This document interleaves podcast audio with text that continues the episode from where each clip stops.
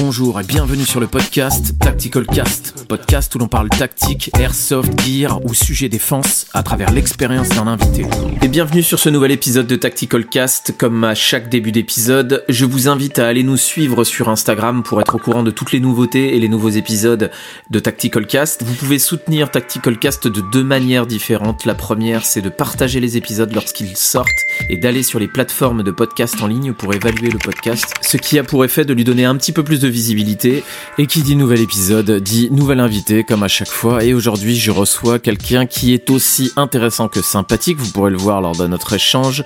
Échange qui a eu lieu chez moi. Donc pour une fois, c'était un échange en face à face. On a d'ailleurs eu un petit problème de micro, donc vous l'entendrez, la qualité du son n'est pas exactement celle espérée. Et donc, pour cet épisode, je recevais Exec, et je vous laisse avec notre échange et vous verrez, c'est intéressant. Salut Exec. Cano.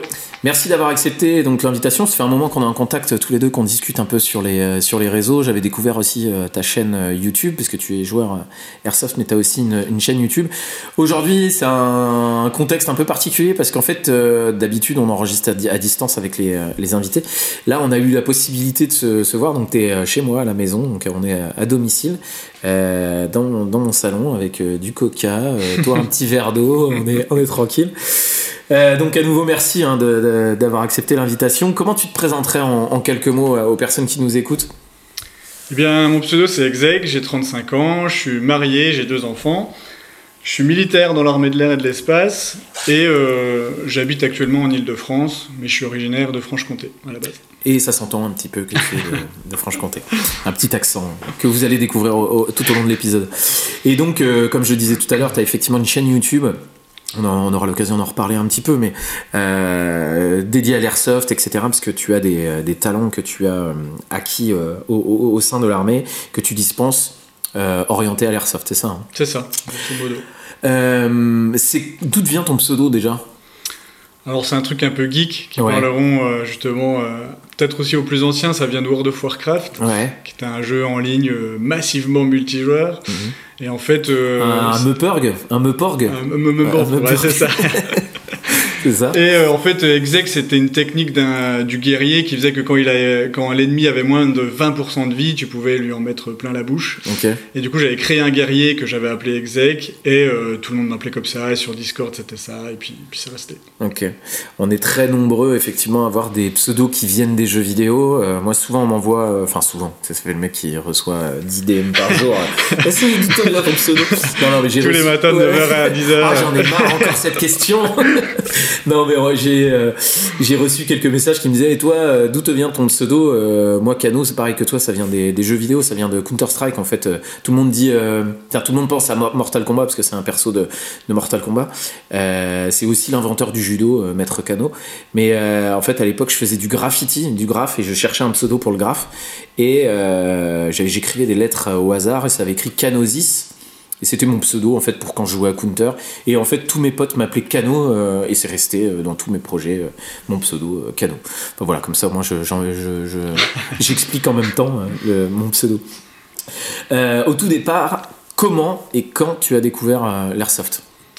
Alors j'ai découvert l'airsoft, on va dire en deux phases différentes. Une plus jeune quand j'étais ado, où euh, comme beaucoup là dans le podcast, euh, les gens qui sont passés, euh, on avait des, des, répliques de fêtes foraines et puis on se tirait dessus dans les bois et, et c'était pas très, voilà, ouais. pas très sécurité, ouais. mais bon, on le faisait quand même et ça nous faisait marrer. Et puis une deuxième phase où je suis rentré dans l'armée du coup en 2007 mm -hmm. et pendant les classes, on a eu des phases en fait où on avait des sorties combat, ce qu'on appelait des sorties combat, donc on partait sur la journée ou sur plusieurs jours apprendre euh, ce qu'on apprenait en classe, on le faisait dehors. Et euh, les plastrons, donc les gens euh, contre qui en fait on s'entraînait, ils avaient des répliques d'airsoft, des répliques de FAMAS. Mmh. Et euh, je m'étais dit, putain, c'est fou, en fait, ça existe et c'est développé et c'est beaucoup.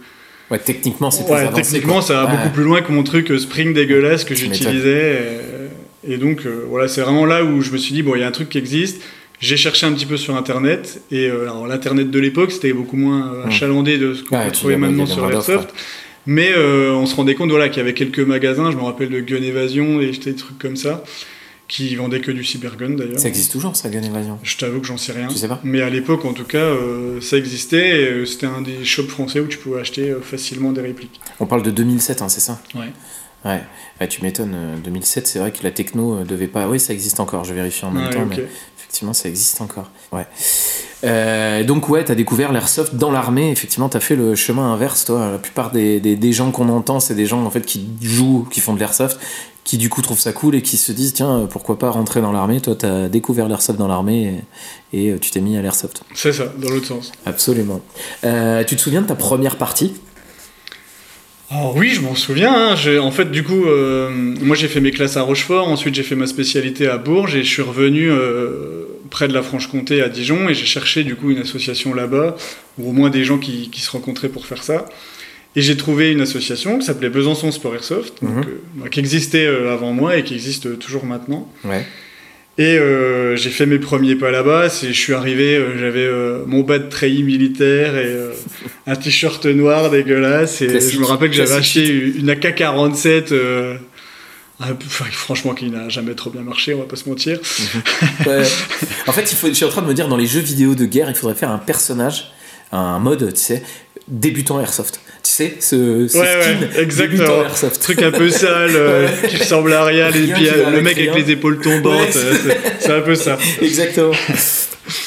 Et du coup, euh, voilà, j'ai fait ma première partie comme ça avec des gens qui étaient vraiment passionnés. Parce qu'en fait, les gens que j'ai trouvés là-bas, c'était pas du tout comme aujourd'hui où les mecs étaient un peu là par hasard, ils testaient parce qu'ils ont entendu parler de l'airsoft. Non, là, les mecs qui étaient là, c'était des mecs qui savaient pourquoi ils étaient là, ils, ils étaient passionnés d'airsoft euh, et de mécanique. Parce que finalement, avant, si tu mettais Ouais. pas les mains dans le cambouis, m'étonnes. personne ne jouait, hein, c'est une certitude. Donc, euh, donc j'ai adoré cette partie et ça m'a piqué euh, assez instantanément. Pourquoi tu fais de l'airsoft? Qu'est-ce qui t'attire en fait dans le, dans le loisir? Qu'est-ce qui te fait continuer? Et en plus, être investi, parce que je le rappelle, tu as une chaîne YouTube, etc.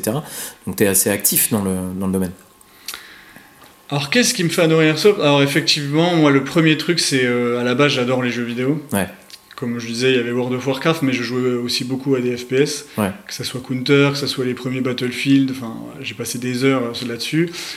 Et euh, je voulais retrouver un petit peu l'adrénaline qu'on a des fois dans Ouais. les jeux, mais euh, sur le terrain quoi. Ouais. Donc euh, je compare pas du tout l'airsoft à ce que je fais à l'armée, c'est deux mondes différents. Donc voilà, moi ce que je veux c'est en fait que mon esprit il combatte un autre esprit et tu vois c'est Ouais. un des seuls endroits Ouais, où je tu, peux te dire Ouais. ok je suis un petit peu en compétition contre un vrai humain et je vais essayer de le brain et voilà. Le côté stratégique. Exactement. Moi, c'est vraiment ça qui me plaît aussi. Ça j'adore, j'adore me mettre moi-même en compétition. Alors il y a pas de, c'est pas de la mauvaise compétition, hein, c'est un Mm. truc que, que j'adore. Ouais, non, mais je comprends, hein, c'est ça. Voilà. Et puis voilà, puis après, bah forcément, comme beaucoup, me retrouver avec des potes, euh, quitter un petit peu mon quotidien. J'adore mes enfants, hein, mais euh, faire une petite pause aussi de temps en clair. temps, ça fait plaisir. Et puis, puis voilà, c'est mon équilibre, en tout cas, c'est ça. J'ai pensé, à- la dernière fois que j'ai joué, j'ai pensé à, à ça, euh, le fait de brain, etc.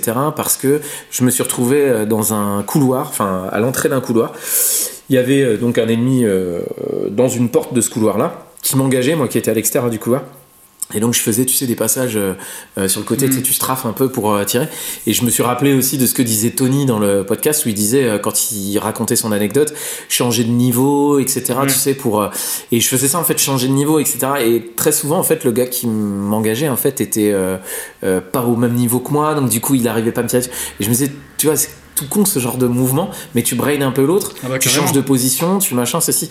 Et c'est moi, c'est ça qui me fait kiffer. Ah bah oui, me dire, euh, Les petits moves qui ah vont bien, ouais, qui font qu'après tu touches et t'es tout content, même si derrière bien. tu te fais rafale dans le dos direct. C'est pas grave, t'as fait ton truc et C'est ça ça, t'a fait c'est des petits détails mais qui sont trop cool.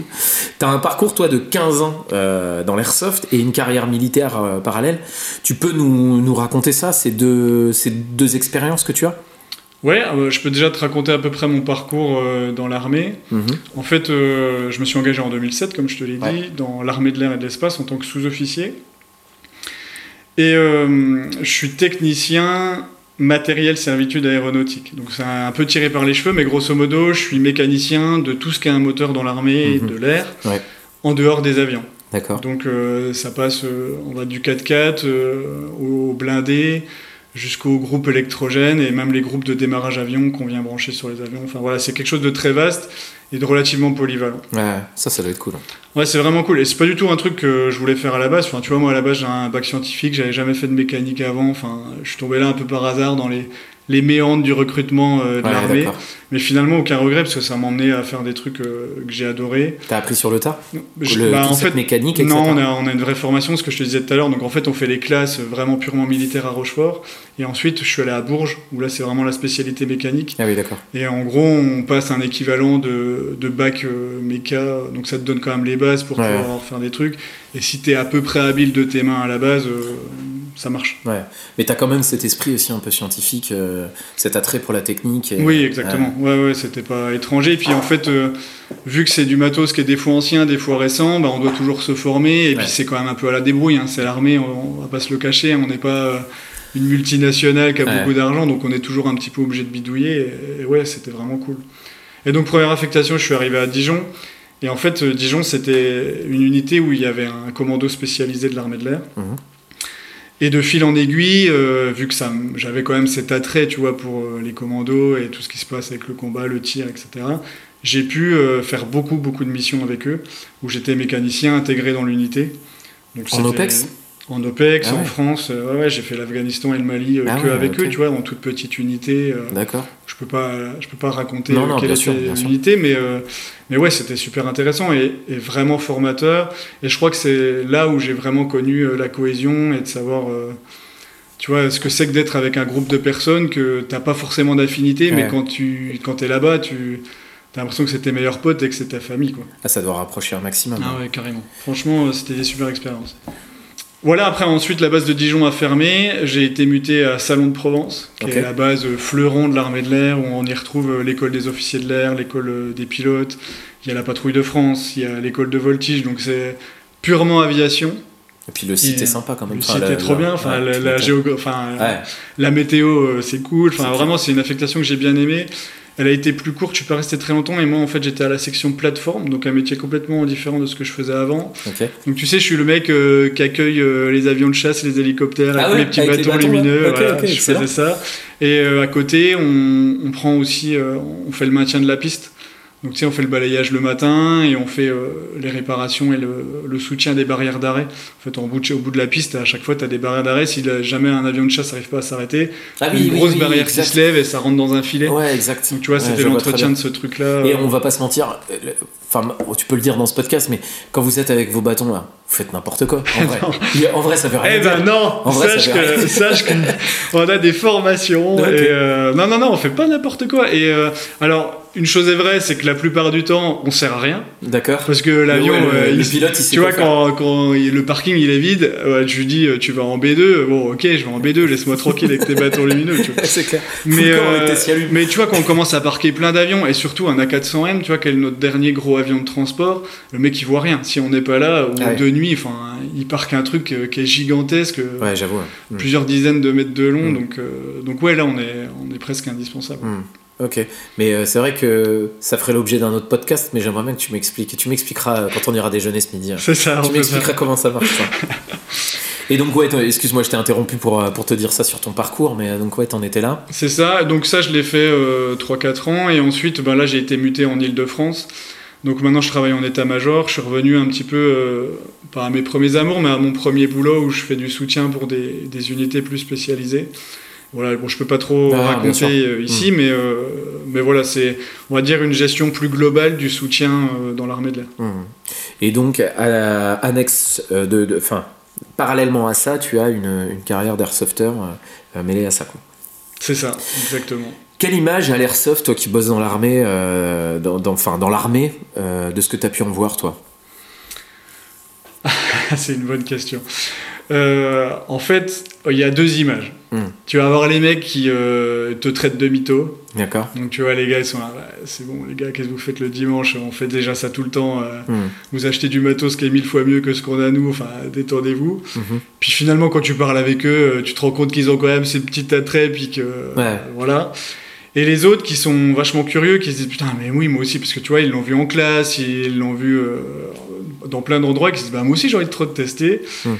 Hmm. Et euh, donc il y a cette image-là. En fait, ça c'est les plus gros, c'est ceux qui se disent bon, moi j'aimerais trop tester. Bon, il y a forcément ceux qui s'en foutent, hein, Mm. évidemment. Mais il y en a plein qui veulent tester. Et d'ailleurs, euh, dans l'unité dans laquelle je suis en ce moment là, je crée une section euh, airsoft pour qu'on puisse jouer de temps en temps le midi. Tu vois, on va Ah, nous passer excellent. un bâtiment Ouais. dans, à l'endroit où je suis et on va pouvoir jouer parce que les mecs ils étaient demandeurs. Ouais. Donc on fait ce qu'on appelle un CSA dans l'armée. Donc en gros c'est un club sportif. Comme tu vois, il y a Ouais. une section foot, Mhm. une section Ouais, euh, jeu de cartes, machin. Bah, je ferai une section airsoft et Génial. on, on se retrouvera. et- Génial. Parce qu'il y, y a une vraie demande en fait. Les mecs ça leur fait plaisir. Et des fois, quand tu peux pas toujours aller aussi au stand de tir, le fait de faire un stand de tir euh, airsoft entre guillemets, bah, ça leur permet de driller, de, Mm. Ouais, c'est clair. de, de faire deux trois trucs. C'est clair. Mais souvent, je pense à ça, à ce côté mytho, effectivement, que revêt l'Airsoft. En fait, je me, je me posais la question l'autre jour à me dire quel est le niveau d'implication euh, qui est la limite pour ne pas se faire traiter de, de mytho? Je vais m'expliquer. Quand tu regardes un film de guerre, tu regardes un film de guerre pour t'immerger dans le quotidien de quelqu'un qui fait la guerre. ok? Là, on te traite pas de mytho parce que tu que consommateur. Quand tu joues aux jeux vidéo, tu le joues pour vivre cette adrénaline, on en parlait tout à l'heure, Mhm. de quand tu, tu, tu, tu vis euh, virtuellement la guerre. Mais on te traite pas de mytho. Quand tu vas euh, faire de l'airsoft euh, en tenue jogging, machin, que tu payes ton week-end, etc., on ne te traite pas de mytho. Mais par contre, quand tu t'achètes du matos, que tu t'équipes, etc., c'est la limite, visiblement, qui fait qu'on nous traite de mytho. C'est assez rigolo, parce qu'au final, la recherche est la même.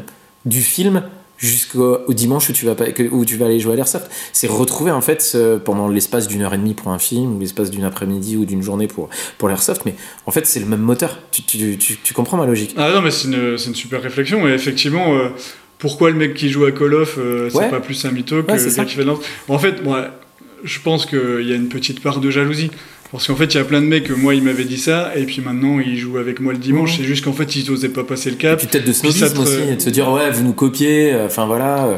Ouais, ouais, pff, ouais. Tu sais, il y a des mecs qui me disent qu'on est des mythos, et les mecs, ils sont dans un bureau H24, et, Ouais. et je les dénigre pas. Hein, Non, moi, d'ailleurs, j'ai un travail de bureau maintenant, et voilà, c'est pas du, tout, euh, pas du tout ça, mais je suis d'accord, ta réflexion, en fait, je pense juste c'est l'humain est comme ça. Enfin, à un Mm. moment donné, il doit critiquer, et puis il critique dans la limite qu'il choisit, parce qu'il y a plein de gens qui jouent aux jeux vidéo, donc euh, bah, c'est dur de critiquer Mm. ces gens-là.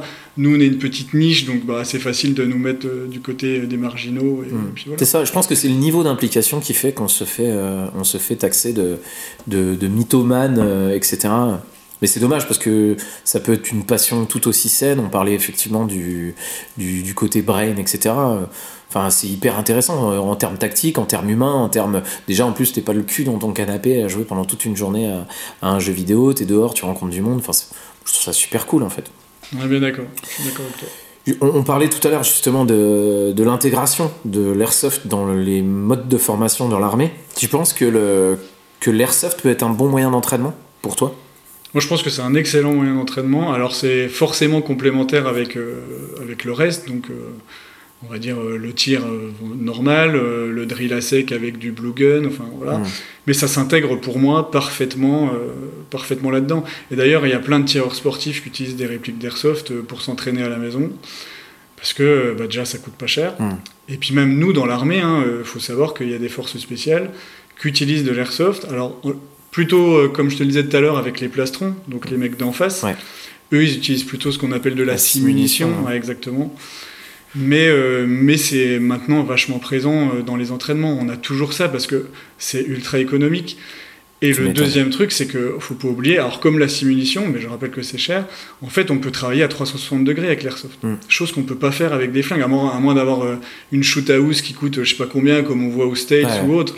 Mais euh, nous, euh, quand on bosse avec des planches euh, tout autour de nous, Tu de peux expliquer peut-être ce que c'est qu'une shoot house? Ouais, une shoot house, c'est bah, en fait c'est c'est une maison qui est modulable, donc tu peux faire Ouais. un petit peu les pièces que tu veux où tu veux, et les parois que tu y mets, elles te protègent des balles, c'est-à-dire que c'est pas traversant. D'accord. Donc il y aura pas, ça, ça t'absorbe la, la balle, donc il n'y a pas de rebond, et, euh, et ça traversera pas. Mais ça coûte une fortune à mettre en place. Et puis tu sais, c'est le truc avec euh, les échafaudages en Mmh, haut, avec ouais, les instructeurs qui regardent, euh, voilà.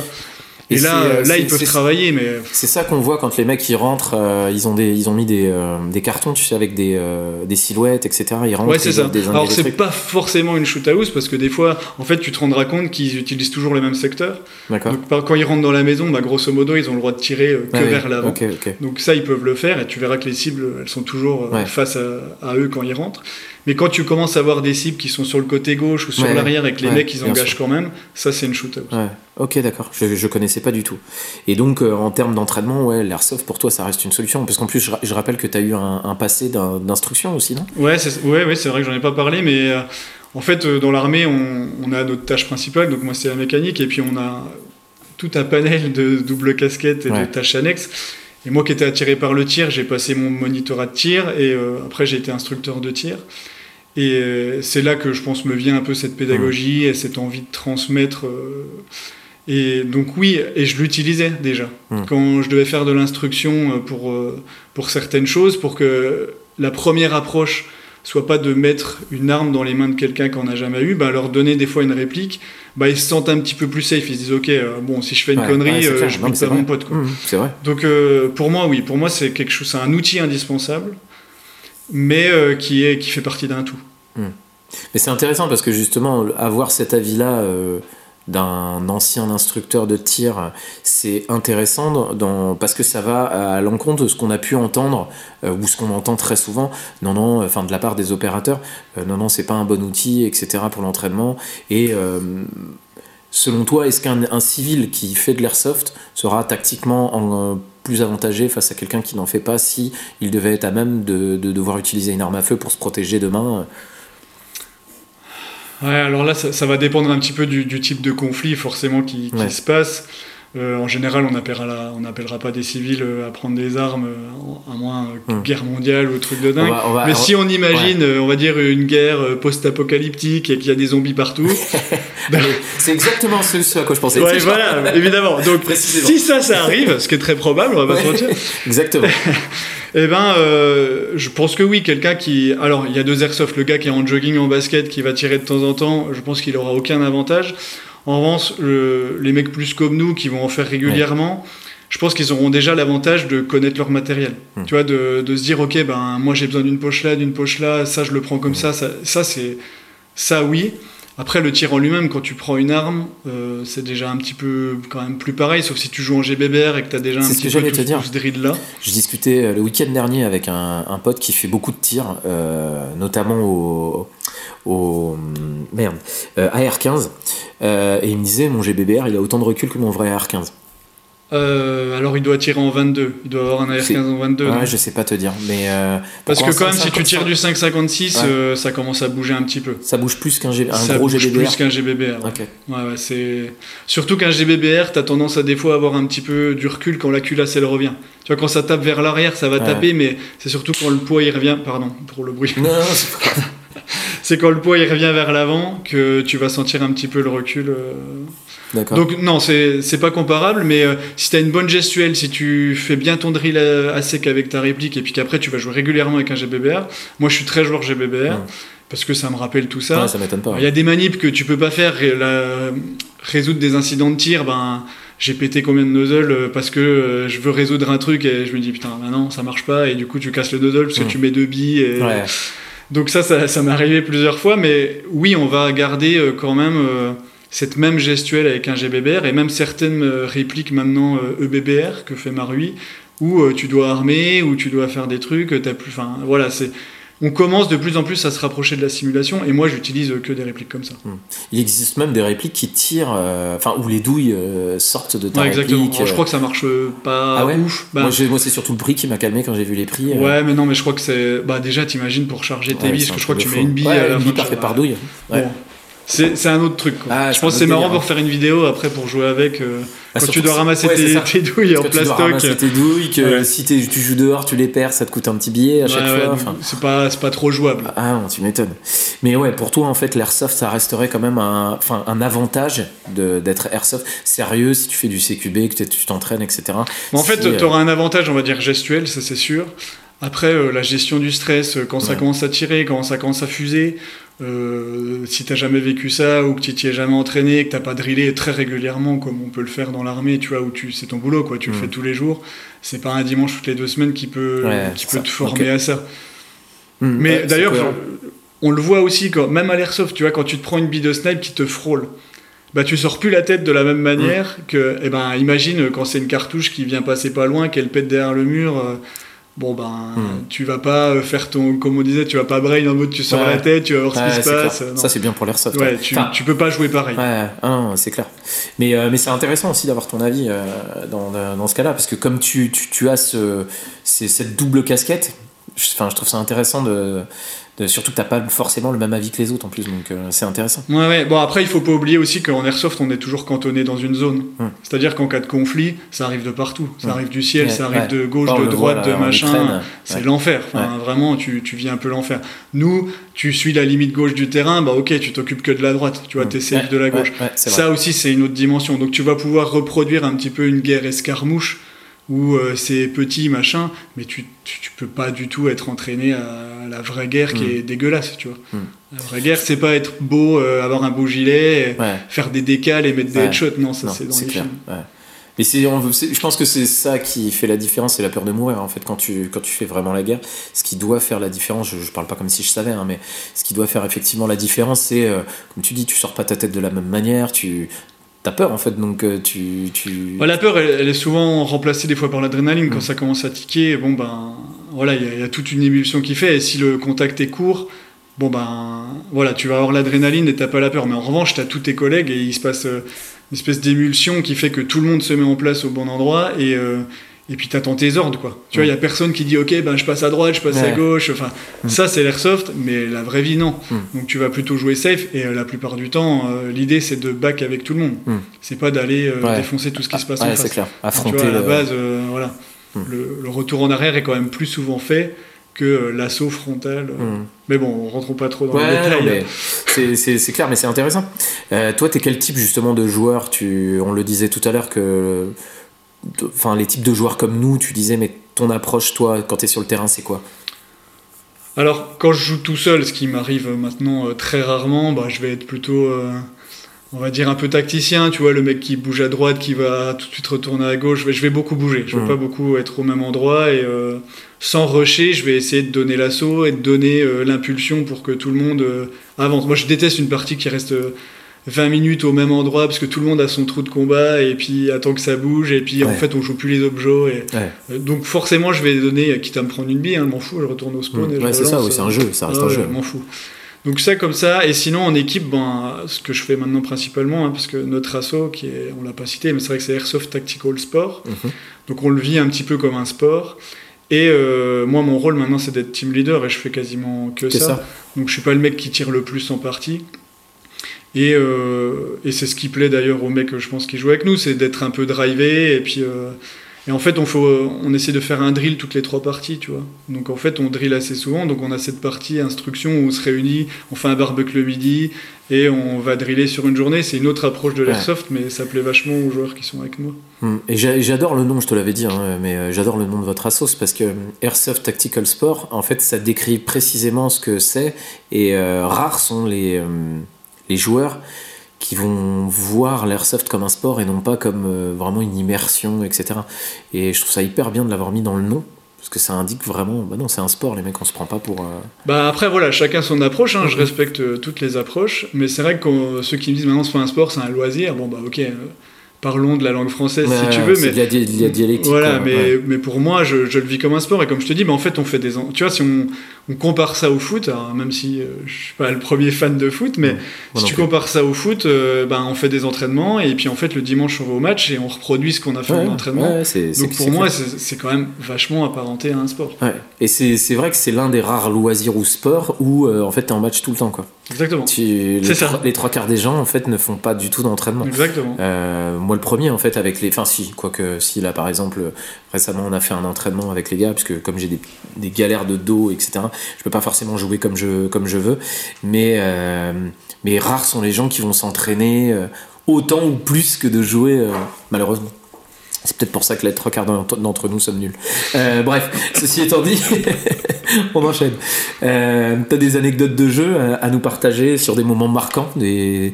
Enfin, moi, je sais que ce qui m'a fait vraiment tomber dans l'airsoft, c'est effectivement le côté immersif, on en parlait tout à l'heure. T'as des, des anecdotes? Ouais, euh, tu m'en avais parlé, donc euh, j'en ai trouvé une de...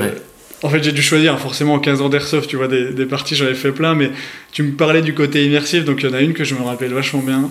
Je peux pas citer le nom du terrain, c'était un terrain un peu sauvage, que une assos, c'est du côté de Grenoble, je crois. En fait, c'est un terrain magnifique, c'était un ancien complexe médical qui s'étendait sur euh, au moins 2 km et qui était à flanc de montagne. Donc tu vois, on avait la neige à droite et euh, en bas on avait... Euh, très map Counter-Strike. Exactement, franchement ça faisait exactement ça. Et c'était quand même très délabré et c'est pas un terrain, on va dire, friche où c'était entretenu. C'est-à-dire mhm. que tout était un danger sur ce terrain. C'est pour ça que j'espère que maintenant ça soit fermé, parce qu'en fait on avait eu un gros accident, pas quand nous on y était, mais je sais que ça avait mis un gros stop parce qu'il y a un mec, en fait, il y avait des cages d'ascenseur, mais qui étaient ouvertes. Ah oui, il est tombé. Donc en fait, le mec a fait une décale en pensant qu'il rentrait dans une pièce et en fait, il est tombé dans l'ascenseur. Mais c'est pas, il y a pas une vidéo? J'ai vu une vidéo d'un mec qui tombait dans une cage d'escalier sur YouTube euh, en jeu. je pense pas parce que je te parle d'un truc comme ça, ça devait être en 2012 ou un truc comme ça. Il y a pas beaucoup de gens qui filmaient. Parce que j'ai vu une vidéo sur YouTube d'un mec, il fait exactement ça. Ah il y a des escaliers en colimaçon devant. Il y a une cage d'escalier, il recule, il veut se mettre à couvert dans un mur, sauf que c'est la cage d'escalier. Il fait deux étages et il tombe. Comme ça, c'est le truc tout con qui peut arriver presque à tout le monde. Et le mec s'est fracturé le bassin. J'ai aucune idée s'il va bien maintenant ou quoi, mais je pense que il a dû être limité un sacré moment, si toutefois il marche encore maintenant. Mhm. Donc voilà, faites gaffe. Enfin, tu vois, un petit disclaimer, mais faites gaffe où vous jouez, les gars. C'est quand même, euh, c'est quand même important d'essayer de respecter deux trois règles. Mhm. Voilà. Ça mise à part, donc ce terrain était trop bien. Et en fait, c'était une partie qui se passait de 16h à 10h ou 12h le lendemain. Donc tu vois, on commençait ah jusqu'à que la nuit tombe et ça jouait toute la nuit et on s'arrêtait. Ah oui, en plus de nuit dans un endroit si dangereux. Hein. C'était ouf. Mhm. Et en fait, le donc bon, la partie se passe bien, machin, et euh, vers 1h euh, du mat, ça se calme un petit peu, tu vois, t'as moins de gens qui jouent, t'as des gens qui commencent à aller dormir, et on part en squat de 3 pendant que des autres gardent un, autre objectif. Et l'idée, c'était de se retrouver euh, pas loin du camp ennemi, pour aller voler un truc qu'il fallait. On rentre dans le bâtiment principal, qui est la plus grosse structure, qui devait être sur au moins 5 étages, je pense. On rentre et là il y a un gros contact, on sait pas pourquoi, c'est de nuit, ça flash dans tous les sens, bing, et en fait on est séparés. Je me retrouve tout seul, les deux arrivent à s'échapper dans le bon itinéraire qu'on s'était donné. Parce qu'on essaie toujours de se donner, ok, bah si on est séparés, on se retrouve à telle heure, à tel endroit. Mhm. Donc ok, pas grave, moi je suis, je suis obligé de dégager et je passe par les sous-sols. Et les sous-sols, c'était vraiment le truc. Euh, tu sais, ouais, En fait, t'as, allez, on va dire une vingtaine de centimètres d'eau euh, qui jonchait le sol. T'avais le faux plafond, tu sais, en espèce de mousse dégueulasse qui tombait à certains endroits, euh, machin. Et The Last of Us, quoi. Exactement. Et du coup, pas de radio qui fonctionne, forcément, dans les caves. Et chaque bruit, c'est. franchement, j'avais trop peur. Vraiment, je, je faisais pas le malin parce que, en plus, tu t'as toujours, tu te dis, ouais, c'est une friche, euh, il peut y avoir un clodo. tu vois, tu t'imagines des trucs, alors que non, non, c'est vide, tu vois, genre, il y a personne. Qui vit là? Exactement. Surtout, il dort dans l'eau, tu vois, bah non, c'est pas possible. bon, bref, tu vois. C'est un homme poisson. Parce que, bon, dans s'est transformé gentiment. exactement. Dans ces cas-là, ton imaginaire est quand même assez prolixe. Donc, euh. Exactement. Bon, je progresse dans ce truc pendant mille ans en m'imaginant qu'il y a plein de mecs. Finalement, il n'y a jamais eu personne sur ce couloir qui devait faire, je sais pas, en tout. Euh, je sais pas, peut-être 200 mètres, tu vois, mais je l'ai traversé en une demi-heure. Tellement ah je checkais partout, machin. Mais en mode airsoft ou en mode, j'ai quand même un peu peur? En mode les deux. Ouais. Tu vois, en mode euh, quitte à être là et avoir peur, autant être fier et tenir ma réplique et prendre en joue deux, trois trucs, tu vois. Ok. Et, euh, et j'avance, je mets le minimum de coups de lampe possible pour bah, déjà pas, pas, pas, abîmer ma vision de nuit et puis pouvoir euh, progresser plus ou moins safe. Bref, je sors de là, miraculeusement, j'arrive à retrouver mes potes. En fait, on faisait un truc, euh, ce qu'on appelle des, yeux de chat, je sais pas si tu connais. En fait, tu prends un cialume, mais tu le sors pas de son sachet. Tu mets juste un coup de couteau euh, droit euh, tout le long et tu casses le cialume. D'accord. Et ça, en fait, tu te le glisses dans un passant molle dans le dos. c'est ce qu'on fait aussi dans l'armée. Hein. Et en fait, ça te permet de vachement réduire la lumière d'un cialume. et vu que c'est dans le dos, bah, en théorie, bah, si tu te fais bac, quoi qu'il arrive, cialume ou pas cialume, tu y passes. Mais là, euh, l'idée c'était de retrouver ses potes facilement. Je vois mes deux petits cialumes euh, au loin, je fais putain, c'est eux, je suis trop content, je reprends le contact radio, je les rejoins. Et en fait, c'était le camp, euh, je sais plus si c'était, ça devait être US ou enfin bon, bref, on retrouve le camp ennemi. Et en fait, il y a un grand escalier qui descend à ce camp-là, et nous on est posté en haut. Et on se dit, bon bah on est là, on va jusqu'au bout du geste on prépare une petite strate où il y en a un qui reste en haut. Et eux, en fait, ils avaient vraiment mis en place de la garde, tu vois.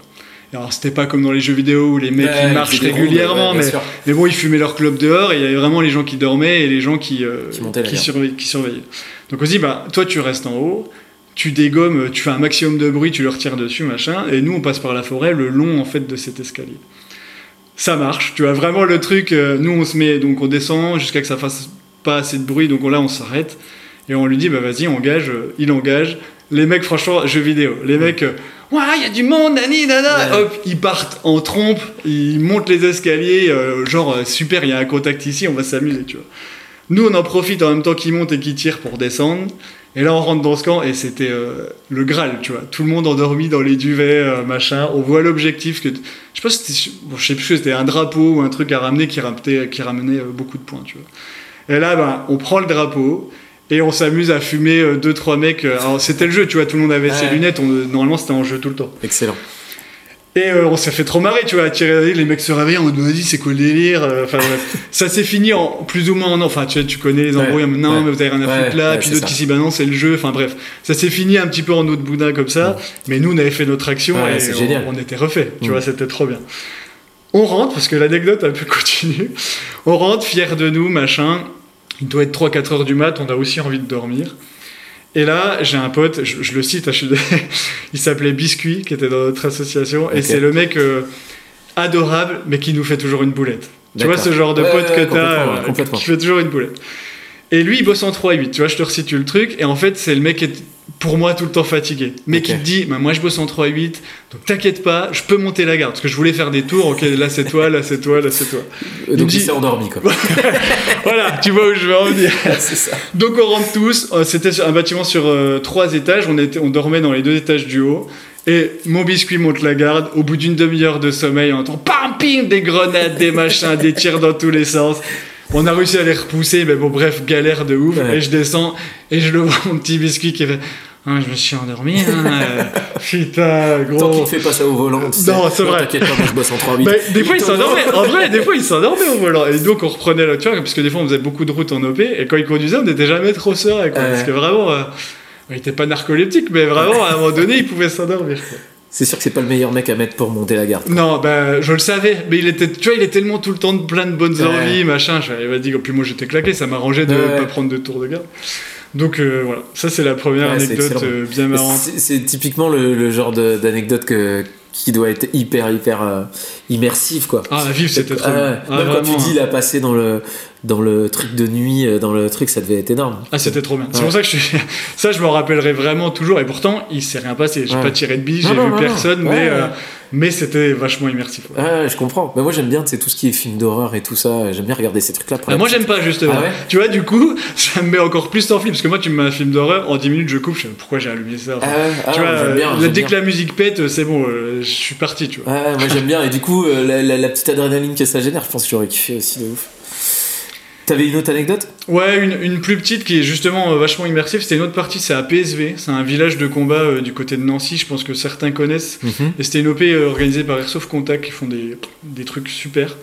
Et là, c'était en fait une partie russe comme machin, mais en fait la nuit, ils avaient, je sais plus comment le scénario emmène là, mais du coup c'est un mode zombie. Et il y avait plein de mecs, plein d'orgas qui étaient les zombies et qui étaient vraiment, tu vois, euh, déguisés, euh, maquillés, machin. euh, c'était ouf. Franchement, ils avaient fait ça trop bien.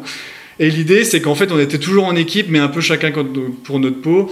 Et celui qui sortait vivant en dernier, il gagnait une réplique. Il y avait un partenaire, je sais Ah ouais, plus lequel, et du coup, tu gagnes C'est le truc qui incite bien à, Exactement, tricher. tu À dis, tricher. bah, ouais, mais incite à tricher surtout. Ouais, c'est vrai, mais finalement, en fait, bah, tu pouvais pas tricher parce que le zombie, quand il Ouais, touche, euh, tu vois, tu sors. Il n'y avait pas d'histoire de tu sens pas ta touche. vrai, ok, ou, euh. Donc là, ça se passe comme ça.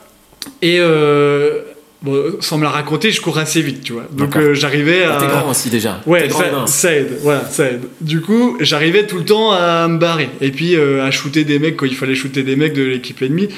Bon, je m'en sortais bien. Et à la fin, pour moi, il n'y a plus personne, tu vois. Il y a des zombies partout. Ah oui, et ils avaient mis euh, des enceintes dans tous les bâtiments. Avec des, des bébés qui pleurent, des femmes Ouais. qui hurlent. Ouais. Et à chaque, chaque pièce, t'avais... euh, tu vois, un truc qui te faisait Ouais. sauter. Enfin bref, moi ça me rendait ouf, je me chiais dessus. bref, et euh, je cours partout, et à la fin, pour moi, il n'y a plus de potes. euh, et je, je cours, je cours à la fin, au bout d'une demi-heure de partie, à faire que courir, où tous les zombies sont focus sont contre moi. Je me dis, bon bah, c'est mort, tu vois. Donc je me laisse bouffer en mode bon bah j'ai gagné, je suis content, Ouais. machin. Et en fait, ils vont chercher un mec un quart d'heure plus tard qui avait jamais changé de pièce et euh, qui s'était jamais fait poursuivre et qui avait gagné parce Ah, que putain, euh, tu vois. Et donc à chacun sa technique, mais clairement la sienne a mieux marché que la mienne, tu vois. Putain. Ah et ça c'était une bonne partie. Ah moi j'étais deg. Ah, J'étais deg parce que tu vois j'avais vraiment joué le truc. Ouais. Et puis c'était un truc où je, je- ouais, je devais commencer Airsoft, tu vois, ça faisait 2-3 ans que j'en faisais. Gagner une réplique, j'étais content, tu vois, ça faisait un truc de plus. euh, Ouais, Ouais, c'est clair. et ben non, Raté. Raté. raté. Eh ouais. C'est quoi ton loadout Justement, on parle de matos et de répliques. C'est quoi ton loadout actuel Avec quoi tu joues? Euh, alors on va dire que j'ai une réplique par type de terrain euh, sur lequel je joue. Et je suis pas collectionneur, donc j'ai vraiment que ces répliques-là. Et c'est quasiment que du Marui. Ouais. j'ai euh, l'AKX Marui, qui est un GBBR. Mhm. J'ai euh, le la MWS, donc la TMWS Marui que j'ai tout customisé. Mhm. Et puis en, en électrique, je vais avoir le MP5 Ouais, Marui, d'accord. EBBR, et euh, l'HK 416. EBBR EBBR, Ah, ouais, ok. c'est ça. En fait, euh, tu sais, t'as le système de Ouais, ouais, blowback, euh, ouais. etc. Mais j'étais pas sûr d'avoir bien entendu. Ouais. Et euh, l'HK 416 aussi Tokyo Marui que là j'ai upgradé. En, en GBBR aussi? Non, En il n'existe AEG? pas en, ouais, c'est en Ouais, AEG. D'accord. En fait, j'ai deux GBBR, deux AEG. Et Ouais. puis j'ai un Glock 45 euh, Humarex euh, comme PA. D'accord. Pourquoi le choix du 45 Parce que pour moi, c'est le plus polyvalent. Si je devais avoir une, une arme Glock, Ouais. tu vois, en dehors de ce qu'on a en dotation, je prendrais celle-là. Parce qu'en fait, c'est un mix entre le 19 et euh, le 17. Donc en fait, tu as autant de Mm. cartouches dans le chargeur qu'un 17. Mais Mais t'as la une arme culasse réduite, euh, Ouais. exactement, du Mm. 19. Donc c'est, pour moi, c'est le meilleur compromis. Parce que le 19, je l'ai eu longtemps, mais c'est vrai que, bon, en airsoft, on s'en fout, en fait, tu vas toujours mettre 20 billes, grosso Ouais, modo, mais arrive, ouais. si on doit répliquer une vraie arme, bah, c'est cool d'avoir quand même un, Ouais. plus de capacité dans Ouais, ton chargeur, tout en gardant ton petit encombrement. C'était pour ça que j'étais passé sur un 19 moi aussi pour avoir une. euh, Moi je suis pas très grand, tu sais, je fais 1m70 donc euh, avoir une, un 17, bon maintenant j'ai un 17 mais euh, ça me correspondait mieux d'avoir un- Ah ouais. tu vois, une arme un peu plus Ah, moi, je préfère le euh, 10, ouais, je le trouve. euh, Enfin, une, arme, une réplique, on va, on va pas se faire engueuler. mais- Et euh, j'aimais bien ce, ce truc-là. Là, je suis repassé sur un 17, ça le fait aussi. Mais... Ouais, bon, oui, c'est pas le jour et la nuit non plus, Non, hein, ouais. tu restes habitué, etc. Mais en termes vraiment, on va dire, caractéristiques de la réplique, ben ouais, elle est plus, pour moi plus, plus polyvalente. Ouais. Et en termes de gear, Et en termes de gear, euh, ah, je me rappelle, tu m'avais demandé d'être euh, d'être concis. d'être euh, Bah, concis et de, de dire vraiment En ce que j'avais en gros. Bah, souvent, les invités, quand je pose la question, ils vont dire deux, trois trucs, mais moi j'aime bien, tu sais, euh, je vais te donner la consigne de la tête aux pieds. Ah ouais, Euh, moi je, moi je me l'étais dit à l'inverse. Mais ok, ok, bon, tu me mets des- des pièges. Non, non, je dis comme tu veux. Mais, Non, ouais, non, mais de la tête- comme ça, on se visualise Ouais, bien ouais, on ton- est d'accord. Du coup, euh, bah, sur la tête, je vais avoir un casque. Donc en fait, j'ai soit un casque, soit une casquette, soit un bob. Ok. En fonction d'où. Si je suis en, en ultra CQB, je vais mettre un casque parce que Ouais. c'est chiant d'en prendre plein, Ouais, plein la tête. Et puis tu peux te faire mal en plus en. Exactement. Mais si euh, c'est plus ouvert, bah, je vais mettre soit mon bob, euh, soit une casquette. Le... Alors moi je mets un vrai casque, Bon, c'est un peu bête, hein, mais c'est pour Ah oui, garder un petit peu euh, ce truc-là. J'ai un, c'est un, Raptor Tactical. Ça c'est pour euh, Oui, donner le tips aux gens. Ouais, sur euh, AliExpress. Ouais, exactement. ouais. Et franchement, ils font des trucs trop bien. Le- leur test de tir, moi j'en ai acheté où j'ai testé et franchement, Ouais, ça marche. ça marche. J'ai vu des tests sur les Sans Raptor déconner, Tactical, ça marche bien. C'est un casque qui vaut 150 balles. T'es en NIJ 3A. ouais. Mm, mm. Euh, bah, juste pour dire les, les normes en fait de protection ouais. balistique, c'est des normes NIJ. Et 3A, grosso modo, ça c'est du par éclat et c'est du 9 mm. Je tirerais pas au 9 mm à bout portant 45, euh, là-dedans. 22 et euh, 38. Ouais, c'est ça. Ouais. Du petit calibre, quoi, du truc qui, est, qui a pas trop de vélocité.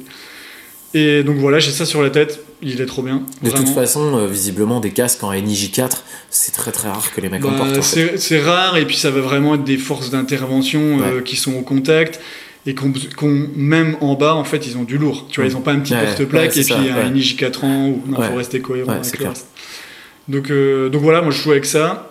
T'as des vraies plaques du coup aussi? Ouais dans mon gilet je mets des vraies plaques ouais. Ok. en NIJ 3 plus. Parce que je m'en sers des fois pour le tir en stand parce que dans certaines euh, dans certains cas on est obligé d'être peu- plaqué. Mhm. Donc euh, ouais je mets des vraies plaques bon euh, ça sert à rien en airsoft hein, je, Non.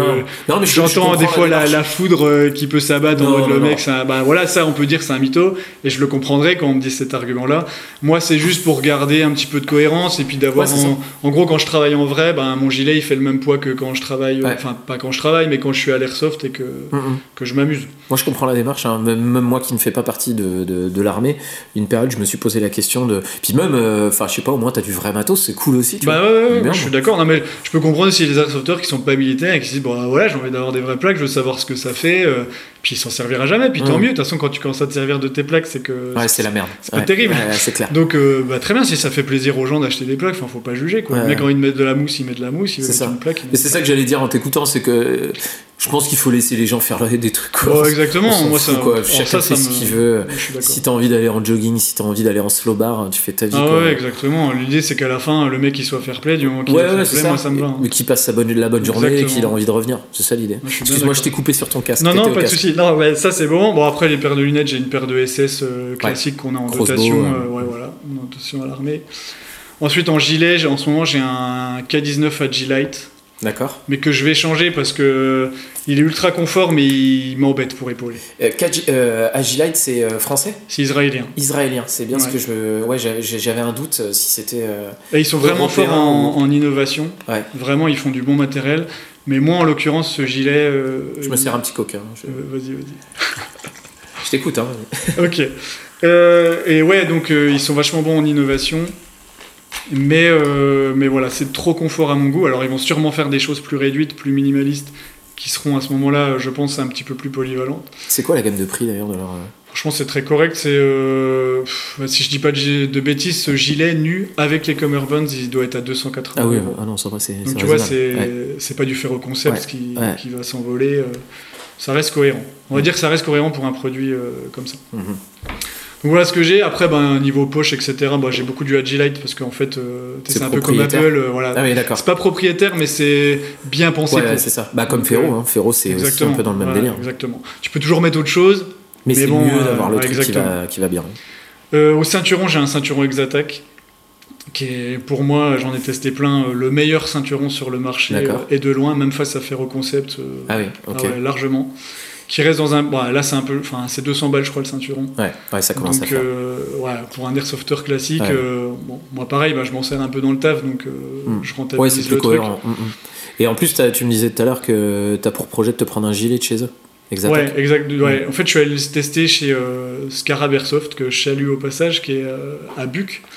Et, D'accord. euh, et oui, il me va mieux. En fait, il est plus réduit au niveau des bretelles, ce qui fait que ça me gêne moins euh, pour épauler. Alors, tu vois, je, je suis grand, mais je suis pas très large. Ouais. Du coup, j'ai pas beaucoup de place pour épauler, donc ça, ça m'oblige à orienter ma réplique. D'accord. Bah, tu sais ce que c'est qu'un hop-up, donc Mm.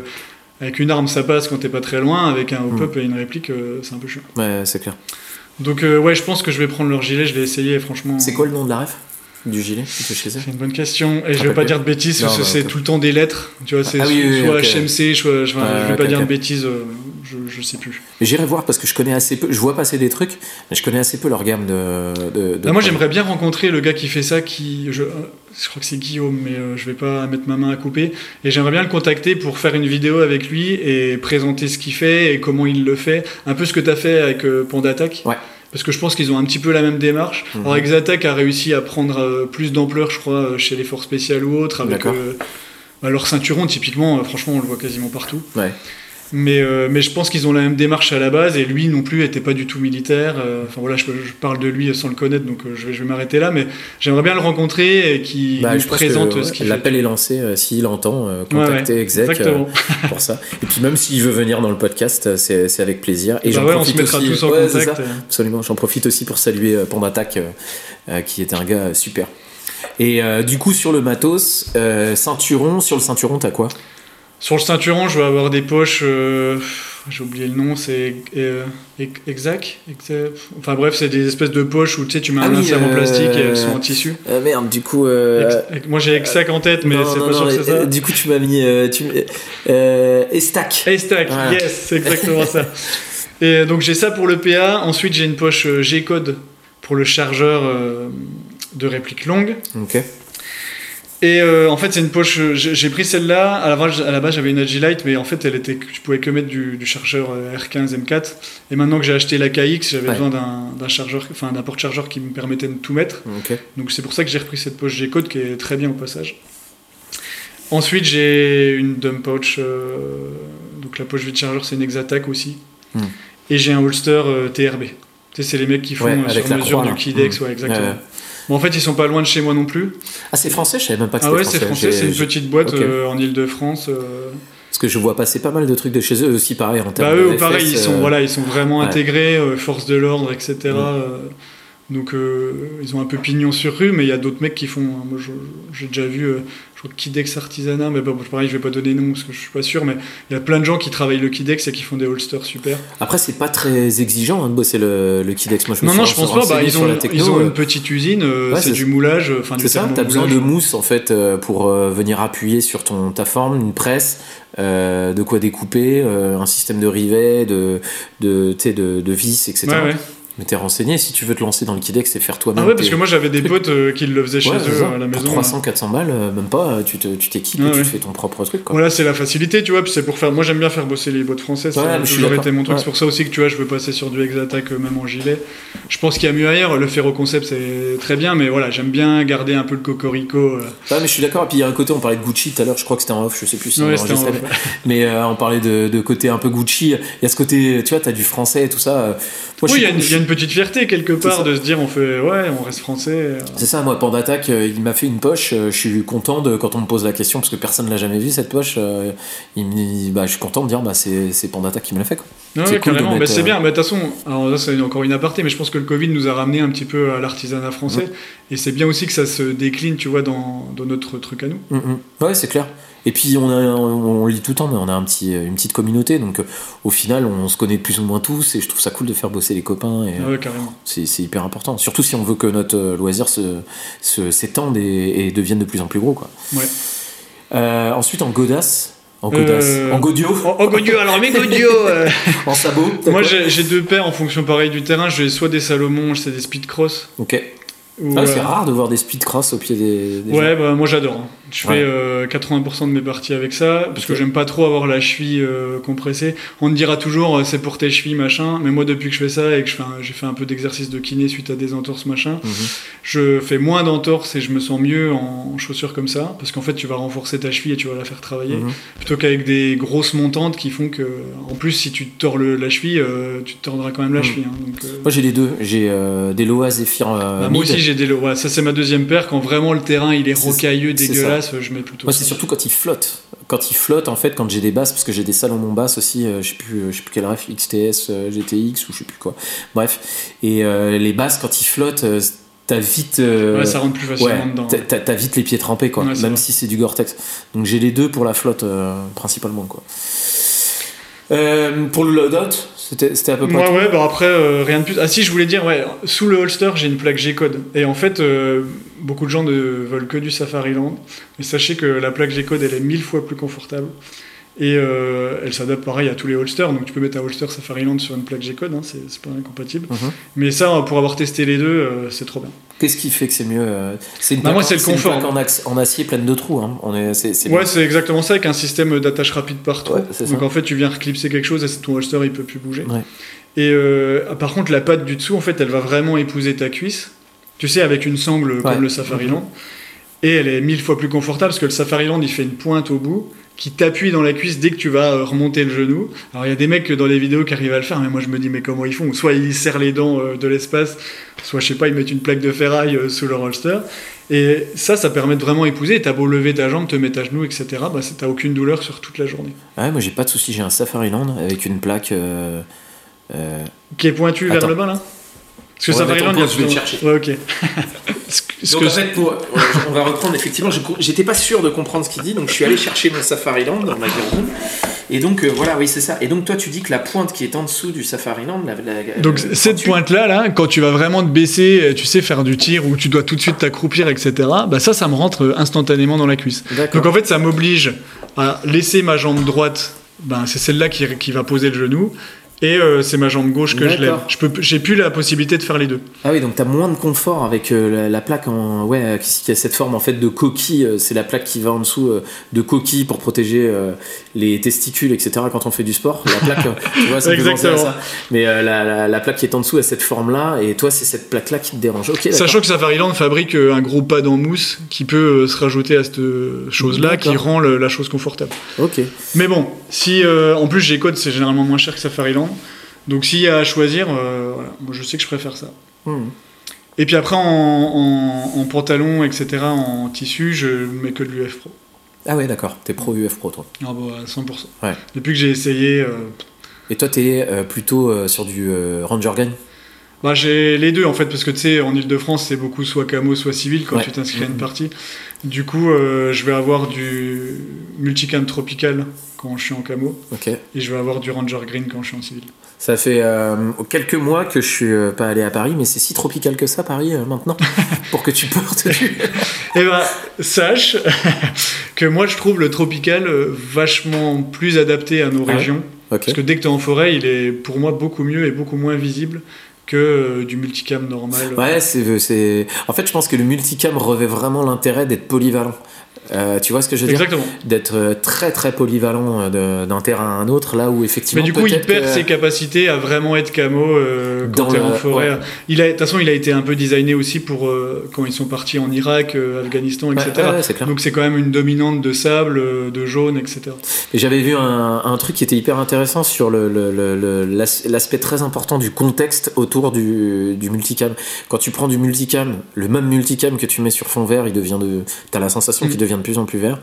Et quand tu le mets sur un fond un peu plus aride, t'as l'impression que les dominantes arides ressortent plus. C'est marrant en fait cette Ouais, ouais. contextualisation. Ils ont camo. fait tous les tests aussi comme ça pour le, Le nouveau le camo français, le, le bariolage multi-environnement. C'est ça, exactement. M. euh, donc euh, attends, B moi, M E. Et du coup, ils ont fait tous ces tests-là. et Effectivement, c'est assez flagrant euh, de voir comment tu arrives à te fondre et que ça ressort la, la couleur que tu ouais, c'est, comme quoi c'est bien bossé. hein. Mm. Et euh, bah, il- sur, le, sur YouTube, vous pouvez trouver justement une interview de, du designer français qui a bossé sur le, le futur bariolage euh, français. Et c'est intéressant le- comment, il, comment il en parle. Pour le matos, C'est déjà pas mal. c'est bon. ouais, mais déjà, c'est bien, tu vois, j'aime bien parce que là, c'est plus précis et je me fais bien une vision de ton, Ouais, euh, de ton matos. Je trouve ça cool. Bon, la question euh, tout à l'heure quand t'es rentré dans ma gear room, parce qu'avant d'enregistrer évidemment, euh, on est allé faire un petit tour dans la gear room. Euh, la gear room brûle, euh, malheureusement. Qu'est-ce que tu euh, sauves? Donc trois répliques, que ce soit réplique de points, réplique longue, et euh, trois items de ton, de ton gear. Ok, c'est la fameuse question Ouais, euh, du podcast. C'est ça, c'est ça, c'est le, le point culminant. Ça. Euh, moi, je prendrais du coup euh, ma MWS en réplique. Parce que j'ai bossé dessus pas mal. Tu vois, j'ai même ach- à, la- à un moment donné, je devais en avoir 4, tellement je voulais des pièces de tous les trucs. J'avais acheté un, un MTR 16 pour avoir le sélecteur ambidextre. Enfin, j'ai pas Ouais, mal bidouillé. à fond, quoi. Je l'ai pimpé. C'est un truc, ouais, mais ça ressemble un peu à une Urgi, mais avec des pièces que tu trouves un peu nulle part, Ouais. sauf si tu achètes une réplique Marui.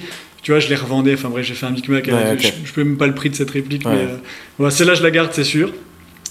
Ensuite, je garde l'AKX, la D'accord. dernière que j'ai achetée parce que c'est une tuerie sur le terrain. Et c'est trop bien. J'ai fait une review d'ailleurs là-dessus. euh, Ouais. et ça a bien plu aux gens, mais, et ça a donné envie aux gens, et franchement, c'est une super réplique. Où là, euh, ça fonctionne euh, comme un AEG, t'as rien à faire, tu mets du Ah gaz, tu joues, euh, c'est trop bien. Et en dernier, je prends quand même un AEG pour, euh, pour pouvoir jouer, euh, bah, tu vois, l'hiver ou quand j'ai pas envie de me prendre la Mhm. tête euh, à mettre du gaz, etc. Et euh, je prendrai le MP5. Donc tu prends que les longues alors? Ouais, je prends pas mon PA, Ouais. je m'en fous. Ouais, ouais, Au je, peux l'acheter, voilà, c'est ce qui coûte moins cher. Tu vois, j'ai j'ai rien de spécial, hein, j'ai juste un Red Hot sur, et puis une lampe. Bon, pff, Ouais, t'as quand même un RMR sur ton, sur ton Ouais. PA J'en ai pas mis, faudrait peut-être que j'en ai un qui traîne en plus, faudrait peut-être que je le monte. euh, Bah, faut tester. Après, le problème du RMR sur le PA, c'est qu'il faut driller euh, à mort. Ouais, puis si c'est juste pour aller jouer de temps en Il temps. faut avoir le holster Ouais, qui va aussi, avec. ouais. Moi, regarde, ça rentre pas. Ouais, t'es Si, euh, U. Ouais, il faut que je. Il faut- bah, après, tu pourrais découper sur celui-là. Tu vois, tu pourrais mettre un peu de coup de Dremel. Ouais, ouais, ouais. Après, je sais pas si c'est si propre que ça. euh, Si, enfin, si c'est bien fait, tu me diras. Moi, je pense que si, tu peux. Bah, tu sais, ils font pas de miracle non plus. Hein, ils travaillent aussi comme ça, les mecs qui ouais, c'est vrai. Ouais. Ouais, faudrait que je regarde peut-être pour installer un. En tout cas, voilà, il faut, il faut que tu les drillé parce que sinon, tu vas toujours chercher Ouais. ton point rouge en partie. Ouais. Donc, faut. mais Même ça, ça, tu peux le driller à la maison. Ouais. hein. Tu prends du point, t'arrêtes, tu prends du point, mm, t'arrêtes. Bah, même sur la réplique longue, faut le faire. hein. Mais bon, c'est plus naturel vu que t'es épaulé. Ouais. Ça reste. Ouais, euh, c'est dans l'axe. Tu vois, c'est dans la Ouais, continuité, t'arrives à choper ton point rouge. Une fois que tu l'as fait une fois, bon, grosso modo, tu Ouais, t'y ouais. retrouves. Le PA, euh. Ouais, plus compliqué. ouais c'est vrai. Non, mais t'as raison. En, tout cas, je le prends pas. ouais. En termes de matos, du coup, qu'est-ce que en termes de gear, tu Et en termes de matos, euh, pff, ouais, je prends mon gilet, Ouais. parce que bon, il y a tout ce qu'il y a dessus, les plaques, machin. C'est clair. voilà, je le garde, c'est sûr. Euh, ensuite, je pense que je vais prendre euh, On se croirait dans le juste prix. Alors je vais Ouais, prendre pour, pour Tu sais, 500 ils- euros, je vais prendre le. Ils ouvrent le rideau et t'as euh, deux minutes pour tout prendre. ouais, C'est ça. ça. Non, mais je pense que je prends un fut. Je sais pas lequel, mais euh, parce que ça m'embêterait trop de pas avoir de fut pour aller rejouer et de, de reprendre un trail normal. Et puis, euh, je prends ma casquette, je pense. C'est quoi comme C'est une casquette euh, c'est une casquette ricaine d'une équipe de baseball, mais en fait ma femme quand elle fait des déplacements aux States, à chaque fois à la ville où elle va, Ah, elle me ramène une casquette euh, de l'équipe. Trop bien. Donc j'ai jamais la même casquette euh, sur les terrains, mais voilà, je pense que je garde ma casquette parce qu'il y a un petit côté cœur. euh, Ouais, tu ouais, je comprends. Ouais, c'est cool. Donc en fait, quand tu es en mode un peu civil, t'as toujours une casquette d'une équipe de sport euh, US. Alors pas forcément, tu vois, je mets pas tout le temps de casquette, mais oui quand je veux être un peu chill le dimanche, euh, puis qu'il y a du soleil, ouais j'ai toujours une casquette euh, d'une équipe. Ouais, ok, c'est cool. Euh, bah, tu t'en es bien sorti. Mais t'avais bossé un peu avant. Je- l'ai un peu travaillé, tu me l'as dit. Et puis avec tous les podcasts que t'as fait, maintenant je, tu vois, je me ça. le disais à chaque fois, donc ok, j'étais rodé. C'est quoi ton rapport justement avec le matos, l'achat, etc. tu, tu consommes beaucoup, tu dépenses beaucoup dans, la, dans cette passion? Euh, alors je suis, un, je suis beaucoup à acheter et revendre. Ouais. Et, euh, et souvent je j'y Bah, tu gardes pas, tu stockes pas quoi. Non. Ouais, moi non plus, non, de pas, pas stocker. du tout. euh, Non, j'ai, tu vois, j'ai un gilet, j'ai. Bah là, les répliques, j'en ai quatre, mais c'est vraiment à chaque fois pour tel terrain. Elles sont Ouais, adaptées en fonction de la puissance. utilité, euh, voilà, exactement. Donc, euh, on va dire que c'est. Alors, je fais des achats compulsifs. Genre, quand j'ai envie d'acheter une réplique, que je l'ai vue parce Ah que. ouais. bah, Quand tu l'as dans la tête, mec, c'est mort. Ouais. Je sais qu'en une semaine, je l'ai acheté, Ouais. et puis je l'ai acheté avec 5 chargeurs, et puis je l'ai Ah, acheté bah avec oui. Avec le projet upgrades. custom. Avec voilà. bah oui, Et bien je lâche un gros billet et ça m'arrive, euh, tu vois, j'ai acheté un TAC 41 parce que je le voyais partout. Alors que le snipe, c'est pas du tout fait pour Ouais. moi parce qu'à chaque fois que j'ai un snipe, je finis devant tout le monde et je suis là en mode avancez. Bah, gros, tes snipes, retourne derrière, euh, tais-toi, tu vois. Toi, t'as un profil assaut quoi. Bah, carrément. Donc, euh, c'est pas pour moi. Donc, tu vois, j'ai un TAC 41 tout neuf dans sa boîte avec euh, piston basse variable dans sa boîte que j'ai pas ouvert. Euh, Je dois avoir trois chargeurs. Donc, ça va repartir en vente et puis, Ouais. et puis je l'aurais, j'aurais rien fait. Ou alors, si on recrute un gars qui veut faire snipe dans la, Dans l'équipe. l'assaut, bah ouais. voilà, il aura un truc euh, clé en main, il pourra le monter. Mais euh, voilà, on va dire compulsif sur les répliques. Par contre, sur le dire, une fois que j'ai du matos qui va bien, je regarde même plus ce qui se fait. euh. Parce qu'en fait, avec les réseaux, etc., t'as toujours tendance à te dire, Ouah, la nouvelle poche Ouais. là, oh, puis la nouvelle poche, euh, c'est médic, alors que en airsoft, on fait jamais de médic, la poche, elle est pleine, mais tu l'ouvriras jamais. Donc voilà, j'essaye de pas trop regarder les réseaux pour ça, et puis de, de pas acheter trop de gear. Mais les répliques, ça va vite, ouais. Ouais, ah bah c'est clair. Moi, je me suis fait une poche médic euh, vraiment adaptée à l'airsoft euh, après avoir échangé effectivement avec Tony, etc. J'ai trouvé ça intéressant, euh, l'échange que j'ai eu avec lui, où il disait qu'effectivement, l'IFAC, il faut qu'elle soit adaptée à ton risque. Donc, du coup, dans mon IFAC, j'ai que de la bobologie, quoi. Ouais, Tu, ouais, tu bah, moi aussi. tu te coupes, piqûres, enfin, tu sais, les sting reliefs, là, les Mm. euh, trucs pour les piqûres d'insectes pour machin, des, des trucs comme ça, quoi. Et au final, je me dis, bah, ça, potentiellement, ça peut me servir un jour. Ouais, bah tu vois, alors moi j'ai pareil, et j'ai, je l'ai aussi dans mon sac. Et vu que ça me fait cric de tirer sur euh, Ouais. la poche médic, Ouais. bah en fait je vais dans mon sac et je prends dans mon sac. Donc je suis presque sûr que j'utiliserai jamais. Euh, mais surtout- bon, elle est là. Et voilà. Surtout que dans, mon- dans ma poche admin, j'ai aussi tu sais, des pansements, de la petite bobologie, Ouais, voilà. parce que c'est plus accessible, comme tu dis, que de tirer sur le truc. euh. Ah, je suis d'accord. Donc, ouais, plutôt euh, compulsif sur les répliques que sur le, sur le matos. quoi. Ça. Et euh, genre tes systèmes de visée tout ça, tu les changes souvent Tu te dis, ah tiens, putain, je vais essayer un Ah nouveau. là tu touches un point sensible. Ah ouais Bah, là, là, s'il y a un truc où je mets de l'argent, c'est j'adore euh, j'adore L'optique. Ah ouais, l'optique. euh, Ouais. bah, d'ailleurs sur mes répliques c'est que des vraies optiques. Ouais. J'ai un Néotech. D'accord. c'est très idiot. Je suis désolé pour les gens qui écoutent. Et qui- Je suis encore un mytho, tu vois. Mais Mhm. bon pareil, quand je vais faire du tir, j'enlève mon Néotech et je vais faire du tir avec mon Néotech. Donc il me sert dans les deux milieux. Moi, je respecte, il n'y a pas de. Et je les achète pas neufs, tu vois, j'arrive toujours à décoter des, des bonnes occasions. Grosso modo, un Neotech, un 552 avec, N, avec NVG machin, j'arrive à le toper à 300 euros. Mm. Donc tu vois, ça reste raisonnable. Et quand tu dis, ben, est-ce que tu as envie de mettre. euh, Parce que c'est 800 balles normalement. euh, Ouais, à si peu tu- près. ouais. Comment ça se fait que tu arrives à les toper à ce prix-là Bah, des mecs ouais, qui s'en séparent, et puis vu que c'est quelque chose de très costaud, des fois ils ont 10 ans. Mais ça marche tout mais aussi ça bien, marche toujours pareil. Question que je me pose parce que j'ai jamais eu l'occasion de, de le faire. euh, comment tu fais un 0 sur une, euh, un red dot sur une vraie euh, arme? Ben, vu que tu vois pas la bille, tu vas être obligé d'aller au résultat. Donc en fait, tu vas tirer, on va dire, 5 cartouches, plein milieu, en fonction de la distance à laquelle tu veux tirer, hein, parce que forcément ça va changer ton réglage. Mhm. Admettons, tu te mets à 100 mètres, tu vises plein milieu de la cible, le plus précis possible, donc en t'allongeant ou un truc comme ça, ou sur bipied. Et, Et quand puis tu, tu dis veux- tu vises, c'est-à-dire tu vises. Tu prends ton point rouge, Ouais. tu vises, le mets euh, au plein milieu. tu le mets en plein milieu. Et après, tu vas au résultat et tu vois où tes cartouches elles ont tapé. Donc, normalement, si tu as déjà tiré, tu vas faire un groupement qui est, qui est bon, tu vois, qui, qui est bien groupé. Et après, tu règles, bah, tu vas dire, ok, bah, je, vais remonter, euh, je vais remonter de ça, et puis je vais aller à gauche de ça, puis tu refais, tu refais. D'accord, ok. Sensiblement le même principe que sur une, une réplique, sauf que. euh, C'est ça, sauf qu'une réplique, ben, Ouais. généralement, tu vas voir le trait, ou alors tu vas taper un arbre. Enfin, tu vois, il y a moins de contraintes, puisque Ouais. c'est moins dangereux. Donc, tu vas taper un arbre, et puis tu règles au fur et à mesure que tu tires, et voilà. Là, avec une vraie arme, il faut juste aller au résultat à chaque fois. D'accord. Ok, mais c'est intéressant, tu vois, je, je, je savais pas comment on le faisait. Euh, c'est quoi tes derniers achats? Et ben, euh, c'est des billes. Ah ouais Voilà. Est-ce que c'est intéressant. Qu'est-ce que t'as acheté Non, non, le moderne, bah, c'est le TAC 41, je crois, Ouais. qui, euh, qui va repartir. Et sinon, c'est juste avant, c'était la KX. Et là, c'est un super achat. Ok, d'accord. Ouais, donc toi, t'es vraiment plus euh, profil du mec qui va acheter des répliques. toi. Ah ouais, ouais, bah, mon dernier achat de gire, euh, ça devait être euh, le gilet, et puis ça fait presque deux ans, je pense. Et quand est-ce que tu pars dans l'optique là t'acheter ton, d'acheter ton nouveau gilet? Bah là, je suis allé l'essayer, je pense qu'à la rentrée. euh, Ça va pas traîner, quoi. Ça va pas traîner. Tu vois, après, quand j'ai un truc dans la tête. Ouais, euh, il faut juste que j'aille sur le site parce que tu sais, ils ont un système euh, Exatac où tu peux. euh, Mise sur mesure Voilà, tu, Ouais. tu et puis après tu fais ta commande et je redonnerai ça à Scar Airsoft et ils me le commanderont et j'irai le chercher chez eux. Et encore, je te trouve très honorable parce que attendre jusqu'à septembre, Ouais. c'est quelque chose pour moi absolument impossible. en fait, euh, je sais que je vais pas beaucoup jouer cet été. Tu vois, j'ai un projet maison machin où je vais devoir bosser un petit peu, donc je sais que je vais moins bosser cet été, donc m'en m'en Ouais, c'est pas, c'est pas la priorité. d'urgence, quoi. Voilà, ok, ok, je vois bien. Dans l'airsoft, euh, l'airsoft nous a tous appris des nouvelles, des nouvelles skills, etc. Il y a des choses sur lesquelles toi t'as évolué grâce à l'airsoft? Alors oui, alors le truc un peu plus bateau, c'est le monde associatif. Ouais. Donc là, euh, clairement, ça m'a donné des skills euh, de gestion. Maintenant, je suis président de cette association-là, mais dans, chez, chez les BSA, Besançon Sport Airsoft, j'avais aussi mon petit rôle. On avait fait une section tactique qui était. Enfin voilà, il y avait de la gestion entre guillemets de personnel. Tu vois, c'est toujours dur de, de gérer des gens dans une asso parce que c'est pas une société, donc tu peux pas Ouais. dire ok, tu fais ça. Donc Ouais. Ça, ce management-là, euh, ça m'a quand même vachement apporté. Je l'utilise encore vachement maintenant. Cette histoire de, tu vois, de management transverse, comme on l'appelle un peu Mm. maintenant, où c'est pas hiérarchisé, mais faut que les gens bossent, puis qu'il y ait quand même quelqu'un qui pilote un peu, mais grosso modo, faut que tout le monde s'y retrouve à la fin. Donc ça, ça m'a vachement appris à faire ça. Et l'autre truc qui est plus sur les terrains, c'est un peu la zénitude. D'accord Dans le sens où, avant, euh, plus jeune, j'étais plus fougueux, et quand il y avait euh, des mecs, tu vois, qui râlent, t'es des mecs, euh, dès que tu le touches, ça va pas. Hmm. Tu vois, ce genre de mec, euh, ah oui, mais là, t'avais pas le droit d'être là, ah oui, là, Ouais. fallait pas faire ça, puis là, il y a pas la distance. Enfin, quoi qu'il arrive, le mec, il va te raconter. Et ça, les mecs comme ça, ça me rendait ouf. Hmm. Vraiment, Ouais. j'allais vers lui, et j'avais un pote qui s'appelle Bill Beer, qui me disait tout le temps, on m'appelait Ah bah d'accord. Parce que le mec, en gros, j'allais vers lui, je fais putain, ah bah d'accord, machin, tu vois, c'était ma première phrase.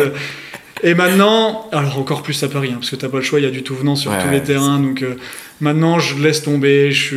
Alors sauf très gros truc où le mec, il, tu vois, il Ouais. commence à avoir des insultes, des machins, je suis obligé de lui dire, en gros, euh, t'as pas compris où t'étais, euh, détends-toi, euh, Ouais. et tout le monde va, va redescendre, on se sépare et basta, tu vois. Mais le 90% du temps où ça se passe, maintenant je me mets en retrait et puis, puis on s'en fout, on laisse Ouais. passer le truc. Et ça, euh, ça je pense que c'est le plus à l'airsoft que j'ai appris ça, tu vois. Parce que c'est vraiment là où j'en étais le plus confronté. Dans la vie de tous les jours, je suis plutôt calme et pas grand chose qui me touche. Ouais. Mais en airsoft, les gens vraiment idiots, ça m'agaçait. Euh, moi, je pense que c'est plutôt l'inverse. Moi, c'est dans la vie, je pense que je peux me vénérer vachement plus facilement. Tu vois, genre. Enfin, moi, ce qui me rend ouf, c'est le manque de respect. Mais vraiment, tu me manques de respect, tu m'insultes, tu as un comportement qui, euh, qui, qui est pas respectueux, ça va me démarrer tout de suite. Parce que comme moi, je suis assez respectueux des gens, je supporte pas qu'on me manque de respect. Et du coup, les seules fois où je vais m'énerver, c'est ça. Mais à l'airsoft, si un mec s'énerve, Enfin, ça va plus me faire marrer qu'autre chose. Je vais être là, mais Ouais. espèce de bouffon. Enfin, donc je vais pouvoir, lui dire, mais imbécile, enfin, pourquoi tu tu- tu t'énerves Mais euh, j'irai pas jusqu'à en venir. Enfin, faudrait. Ouais, je sais pas trop. En fait, ça dépend de la situation aussi. Mais Non, mais moi non plus, je suis jamais venu aux mains. Quand Ouais. je te dis je m'agace, c'est que tout de suite, ouais, euh, tu vois, mon cœur il va monter un coup Ouais. et je vais dire vas-y, tais-toi, juste tais-toi, quoi. Va-t'en, on va jouer. euh. Mais je pense que c'est comme tu disais en région parisienne où, euh, où t'as du tout venant, t'as forcément des mecs qui ont pas le même mode de fonctionnement que toi, ça doit être plus facile de t'embrouiller. Là où euh, nous, par exemple, enfin moi je suis en Loire-Atlantique, euh, quand je vais jouer par exemple à, 30 à 10 bornes de chez moi, on tombe que sur des mecs qui sont des gens qui vivent en province, dans les petits bleds, etc. C'est pas vraiment le profil de mec hyper agressif, il y en a, hein. Et je pense que c'est pas forcément le même. euh, comportement, le même type de personne. Et du coup, peut-être que c'est quelque chose qu'on voit moins aussi, nous, sur nos terrains. Moi, ça, c'est sûr. Déjà, quand tu joues en milieu associatif, comme quand j'étais chez les BSA avant, bah, tout le monde se connaît. On est une énorme bande de potes et c'est très cool. Mais euh, c'est du moment que tu sors en OP, tu vois, où les mecs, euh, bon, euh, c'est des Schwarzenegger, on sait pas pourquoi, et c'est pas du tout les gens que tu côtoies au mmh. quotidien, qui n'ont pas le même airsoft que toi. Et effectivement, maintenant à Paris, bon, je pense que j'ai vieilli aussi et que je suis plus calme, mais là, tu vois trop de tout. Et en fait, c'est trop des terrains qui mélangent tout. En revanche, c'est tellement dur d'avoir un terrain à Paris pour jouer en privé que bah, tu es quand même obligé de côtoyer ces terrains-là. Ouais, je comprends complètement. Et ça, c'est la je pense que c'est lié à l'image de l'humanité, c'est pas pour faire de la, de la, philosophie de comptoir, mais quand tu mets des gens très différents ensemble, euh, souvent ça, ça génère des tensions, ça génère des incompréhensions, et, et c'est pareil sur les terrains d'airsoft. Euh, T'as une chaîne YouTube, on en parlait tout à l'heure, euh, sur l'airsoft. Comment tu décrirais ton, ton travail et ton approche? Alors c'est une chaîne YouTube qu'on a lancée euh, très récemment. Hein. C'est elle date, euh, tu vois, je le 1er avril, on a sorti la première vidéo et on fait une vidéo toutes les deux semaines. En fait, si je peux me permettre de rebondir là direct sur ce que tu dis, c'est que c'est pas la durée qui fait la qualité. Moi, justement, c'est pourquoi je qu'on en parle, c'est que de pas pour faire de la lèche ou mais c'est que tu as vraiment une approche qualitative. Donc c'est pas parce que les gens vont sur ta chaîne et qu'ils voient qu'il y a je sais pas 200 300 abonnés, je sais plus combien tu as. Mais... Ouais, tu à 400 mais oui, c'est ouais, 400 euh, voilà, que ça signifie quelque chose en fait parce que la qualité et l'approche est vraiment intéressante quoi. Bah, nous, de toute façon, on le fait, c'est pour partager un maximum d'infos, tu vois, et puis réunir une communauté. L'idée, c'est pas d'avoir 50 euh, 000 abonnés. Enfin, j'ai un travail, tout va bien. Enfin, c'est vraiment le mode passion et je fais pas ça pour gagner de l'argent. Et d'ailleurs, c'est une chaîne qu'on a créée et qui est associative. D'ailleurs, elle porte le nom de l'association et tout le monde y participe. En fait, il y a beaucoup. Rappelle le nom de la chaîne du coup. Airsoft Tactical Sport, hmm. le même nom que l'association. Et euh, voilà, c'est très collaboratif. C'est-à-dire que même Fox, qui est, euh, qui est la trésorière aussi chez nous, elle a fait une vidéo de présentation d'un PA. Donc la plupart du temps, on va me voir moi sur euh, quand je vais expliquer par exemple les fondamentaux de tir. Forcément, j'ai plus de légitimité à le faire. En revanche, tout le monde participe en fait, parce que dans l'ombre ben, il y a des mecs qui vont filmer toute la journée, euh, il y a tous les figurants qui, bah tiens, quand on doit être en équipe, ben, ils sont là. voilà, c'est un projet associatif, c'est pas ma chaîne. Des maquilleurs, vous avez des cascadeurs. Évidemment, évidemment. Bah, tu te bien que euh, j'aime pas faire les choses à moitié. Donc, euh, ouais, et pour raconter, en fait, on va faire un petit peu quatre types de contenus. On va, en fait, j'adapte à l'airsoft ce qui peut se passer en vrai, mais vraiment adapté pour l'airsoft. Donc je vais pas vous apprendre à tirer à 100 mètres. Hmm. En revanche, euh, bah là on a fait toute la série des fondamentaux de tir qui vont se finir fin juillet et après ça sera fini. Ou euh, bah, comment se tenir avec une réplique, comment euh, recharger sa réplique, etc., etc. Je rentre pas plus dans les détails, vous pourrez aller voir la chaîne. Et euh, après, on va continuer en allant de plus en plus loin. Tu vois, euh, comment rentrer en CQB, comment travailler en binôme, comment, etc. Donc l'idée, c'est de pas aller trop loin, donc de ne pas donner toutes les techniques militaires ou autres. C'est de, c'est juste adapter à l'airsoft et donner en fait des règles de jeu pour que euh, chacun puisse progresser à son rythme. Après, c'est ce que je dis souvent dans les vidéos, c'est j'ai pas la vérité absolue. C'est-à-dire que moi, je sais que ça fonctionne, ce que je dis. Ça a fonctionné pour une paire de personnes. Et après, il y a plein de techniques, il y a plein de vérités possibles. Et que ce soit dans le monde du tactique, mais même dans le monde militaire. Je veux dire, l'armée française va pas travailler comme l'armée américaine, mmh. qui va pas travailler comme Israël. Mmh. Donc en fait, je vous donne une solution. Chez nous, elle fonctionne, elle est applicable. En revanche, vous en faites ce que vous voulez. Mmh. Je suis vous voulez la juger, la critiquer, euh, c'est très bien et c'est ce qu'il faut. Mais il faut pas tout le temps que ça soit négatif, ni tout le mmh. temps que ce soit positif. L'idée, c'est de vous ouvrir l'esprit euh, sur ce qu'on peut faire et, faire avancer en fait l'airsoft pour que on ait un moyen. Et je l'avais cherché. En fait, ce que je fais un peu, c'est ce que fait Lara Tactical pour le tir ou Clem. Je sais pas si vous les connaissez. et euh, bah, je fais ça, mais que pour l'airsoft. Je reste dans mon domaine et, et je fais ça. Et ça, c'est une partie. Ensuite, on fait un petit peu de présentation de, de matos. On a fait une review ben, de répliques, mais je vais aussi présenter des comparaisons de gilets. Voilà, ça, ça va venir doucement. Et puis, ça va être des vidéos où on va être plusieurs, donc ça va être plus sympa euh, à tourner pour nous. Et puis même peut-être à regarder aussi, c'est, c'est moins monotone que d'écouter un gars qui parle pendant 10 minutes. Et puis après, on a vraiment un projet plus communautaire où j'aimerais vraiment réunir ben, déjà tous les créateurs de contenu tu vois, faire euh, un peu ce qui se fait sur YouTube euh, pour les autres YouTubeurs, mais euh, à notre échelle à nous. collaboration, des choses comme voilà, exactement, de dire, bah tiens, bah, on va faire une partie avec Jim et puis on explique un peu son univers, et puis comme je disais tout à l'heure, bah, rencontrer des boîtes comme Exatac et présenter bah, ce que tu fais toi en podcast, mais que les mecs ils aient aussi un œil en fait, ah ok, en vrai, ça représente ça. Tu vois, une usine, comment on fabrique une réplique, tu vois, des petites choses mm. comme ça. Donc l'idée c'est de réunir cette communauté-là et qu'à la fin, et c'est vraiment, en fait, c'est presque ton projet, c'est qu'on soit une grosse commune, mecs qui s'entendent bien et qui se connaissent de près ou de loin, mais que si on a besoin de contacter parce qu'on a un projet cool, euh, on va Mm. le faire. Ouais, absolument. C'est un peu l'idée effectivement de Tactical Cast, sauf que pour des raisons euh, pratiques et pour tout un tas de raisons, la vidéo euh, me, me plaisait pas trop. Je préférais faire ça en, en son. Mais, euh, mais ouais, ouais, c'est un peu, un peu l'idée. C'est, hyper intéressant. Bah, l'idée, c'est de réunir finalement. Mm. Ouais, le, mot d'ordre, c'est ça. C'est ça. Et puis après, il y a un dernier aspect, et ça, ça sera plus éparse sur la chaîne, mais c'est des projets qui vont prendre beaucoup de temps et qui vont beaucoup me plaire. C'est en fait, je vais me former à des techniques de tir euh, différentes de celles que je connais. En l'occurrence, là, j'ai un exemple très précis qui est en train de, de se concrétiser pour la rentrée, où euh, je veux apprendre les techniques de tir qu'utilise John Wick, euh, Ah oui. Kenny. Reeves euh, dans, dans ses films, qui est une, qui est une technique américaine. Exactement. tu vois, c'est du combat très très rapproché où tu peux pas avoir ta réplique très vers l'avant. Mm. Donc ça, je vais me former en ligne parce qu'ils ont une formation en ligne, les gens qui, qui C'est comment ça. déjà que ça s'appelle ce truc-là? Je crois que c'est le quart, mais je suis pas Ah oui, sûr à ça. 100%. Non, si, c'est ça. Ok. Ouais, ouais. Donc je vais faire ça en ligne, donc je vous j'expliquerai aux gens, bah voilà comment est la formation. Alors je vais pas la donner en ligne euh, comme Ouais. ça, mais l'idée c'est de voir ce qu'on peut en tirer pour l'airsoft et comment on peut l'adapter. En deuxième volet, je vais rencontrer un cascadeur qui, qui est capable de reproduire ce qu'a fait John Wick et qui a plus ou moins bossé euh, sur le dernier film.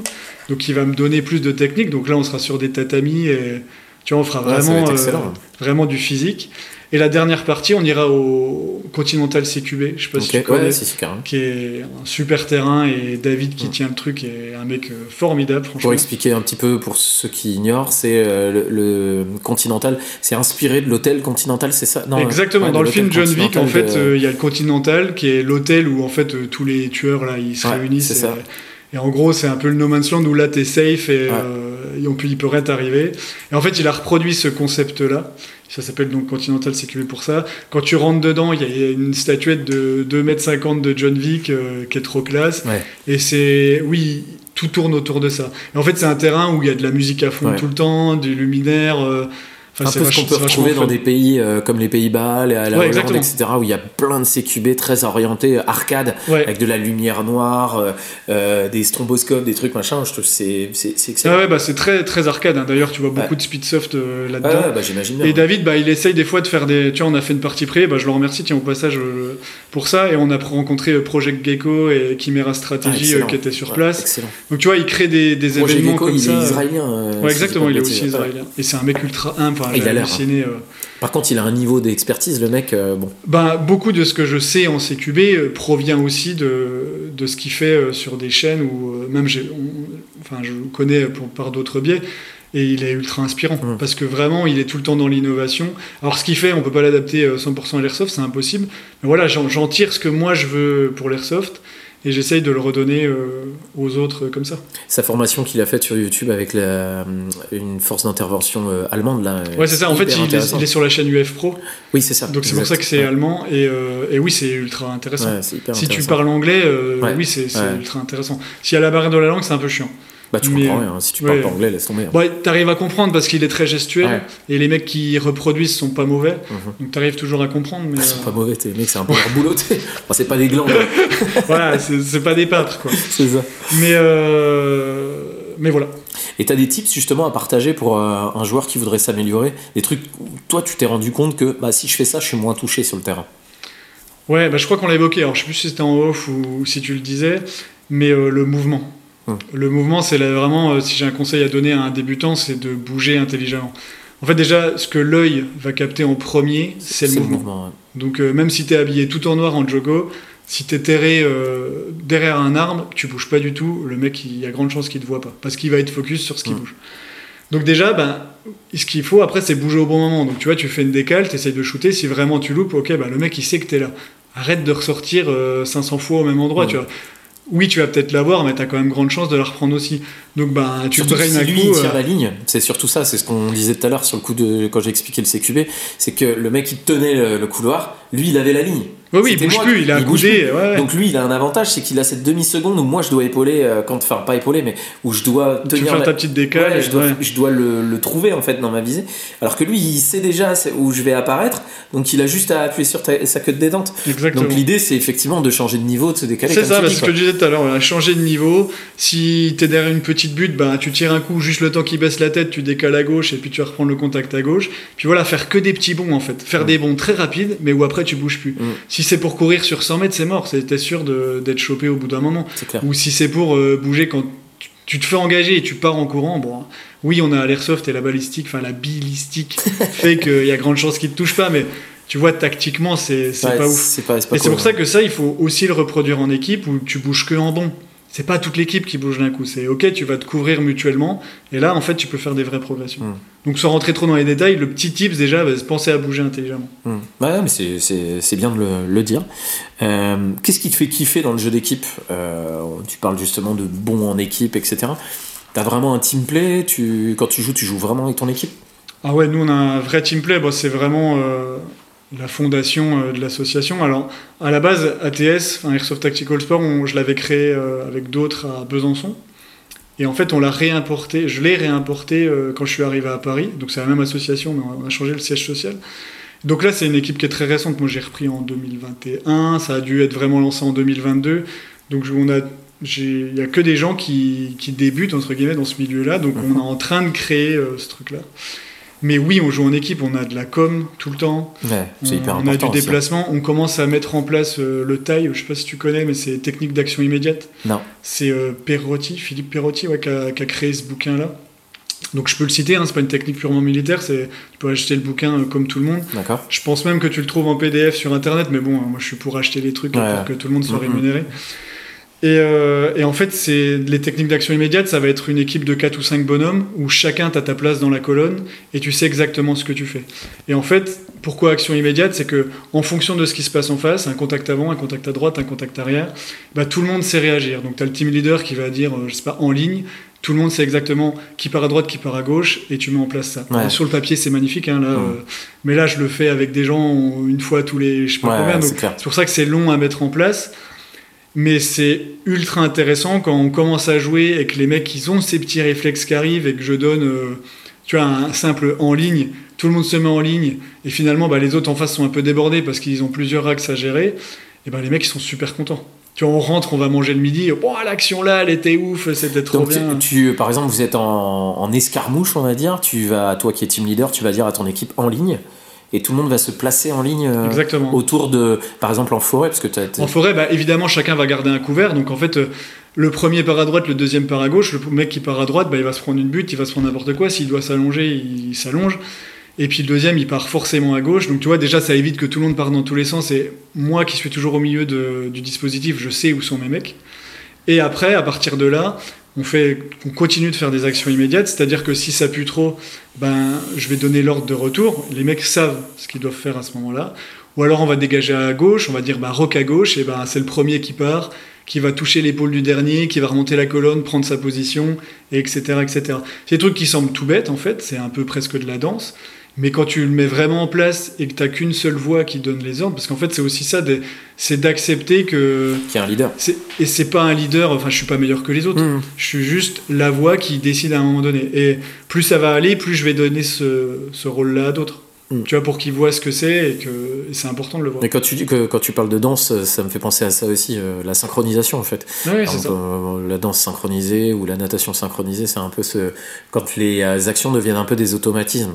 Et euh, dans, dans ce, ce loisir-là ou ce sport-là, c'est hyper important. Ah bah que, la, que l'équipe bouge tel un seul, un, seul, homme, ça fait toute la différence. C'est ça. Alors c'est dur à mettre en place. Tu m'étonnes. Il faut beaucoup s'entraîner. Nous, on n'est pas à ce niveau-là. Hein. Bah non, mais beaucoup, mais même nous. Hein. Sache que là, euh, on en est encore loin, mais les mecs, ils font beaucoup d'efforts et puis euh, ils sont investis, tu vois, et, et, en mode fun.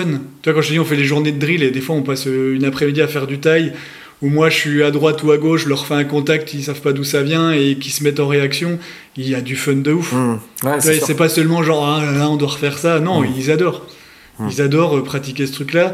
Il y a une petite approche où ils se sentent un peu, tu vois, vraiment immergés dans le milieu. Et, euh, et ils kiffent. Bah, bah, on recherche tous un peu ça, cette, euh, cette immersion et cette, ce jeu de rôle en fait. Autour de l'airsoft. Toi, ça fait 15 ans maintenant que tu fais de l'airsoft, tu as dû voir évoluer à fond la, discipline. Comment tu, tu, décrirais ce que tu as pu voir en termes d'évolution du loisir? Donc, il y a du beau et du mauvais, voilà, pour faire une réponse un petit peu bateau. Mais en fait, moi, j'ai beaucoup aimé quand j'ai commencé le monde associatif. Mais finalement, c'était un monde très fermé. Alors, on était entre nous, on avait les mêmes envies, donc euh, c'était très bien. En revanche, euh, l'ouverture vers les autres était plus compliquée. Ensuite, il y a, des boîtes comme Wild Trager qui sont arrivées et qu'on proposait des vrais terrains euh, qui étaient ouf. Tu vois, pour l'époque, nous jouions tous dans des petits bois et d'un seul coup, le mec il te sortait des tiens, tu peux aller jouer sur une base militaire ou autre. Donc ça, ça a été ça a été vraiment ouf. En revanche, la communauté que ça a amené, ça a été un peu cancer pour la discipline. Et pour moi, entre 2015 et 2019-2020, ça a été un peu pourri. après, c'est mon expérience. Hmm. Peut-être que d'autres ailleurs en France, ont, ça a été euh, l'émulsion et c'était bien. Mais moi, j'ai trouvé qu'en fait, c'était devenu vraiment business et tout le monde montait sa structure. Et en fait, ça recréait finalement cette même euh, cloche qu'on avait en association. on l'a recréée parce que ben, tu avais Wild Trager, tu avais euh, machin, tu avais ci. Et puis c'était du business, quoi. Enfin, hmm. moi, je me sentais un peu lait dans ce truc-là. Et tu le sens moins maintenant, là? Est-ce que tu en parles au passé En fait, je le, ouais, je le sens moins maintenant parce que ça commence à sectoriser euh, les différents airsoft. Donc tu vas avoir le speedsoft qui va vraiment aller à un endroit. Tu vas avoir le tout venant, que ce pourquoi les boîtes vivent, c'est euh, les mecs en jogging qu'on disait tout à l'heure. Mmh. Et très bien, ça fait vivre le business et ça fait connaître l'airsoft euh, parfait. C'est pas un monde auquel j'adhère. Et puis après, tu vas avoir euh, de plus en plus en fait de comités, comme le collectif de Jim, qui peut sembler fermé, mais moi je trouve la démarche euh, très bien. Mmh, mmh. Et ben, nous, on fait un peu pareil là, parce que finalement, à force d'aller sur ces terrains-là, ben, on rencontre d'autres Je pense qu'on en est tous là, en fait. J'en parlais avec mes, mes potes, euh, je t'ai dit, ils sont passés me voir hier. On parlait de ça. On disait, en fait, il faudrait qu'on réussisse à trouver des gens qui sont dans le même état d'esprit que nous.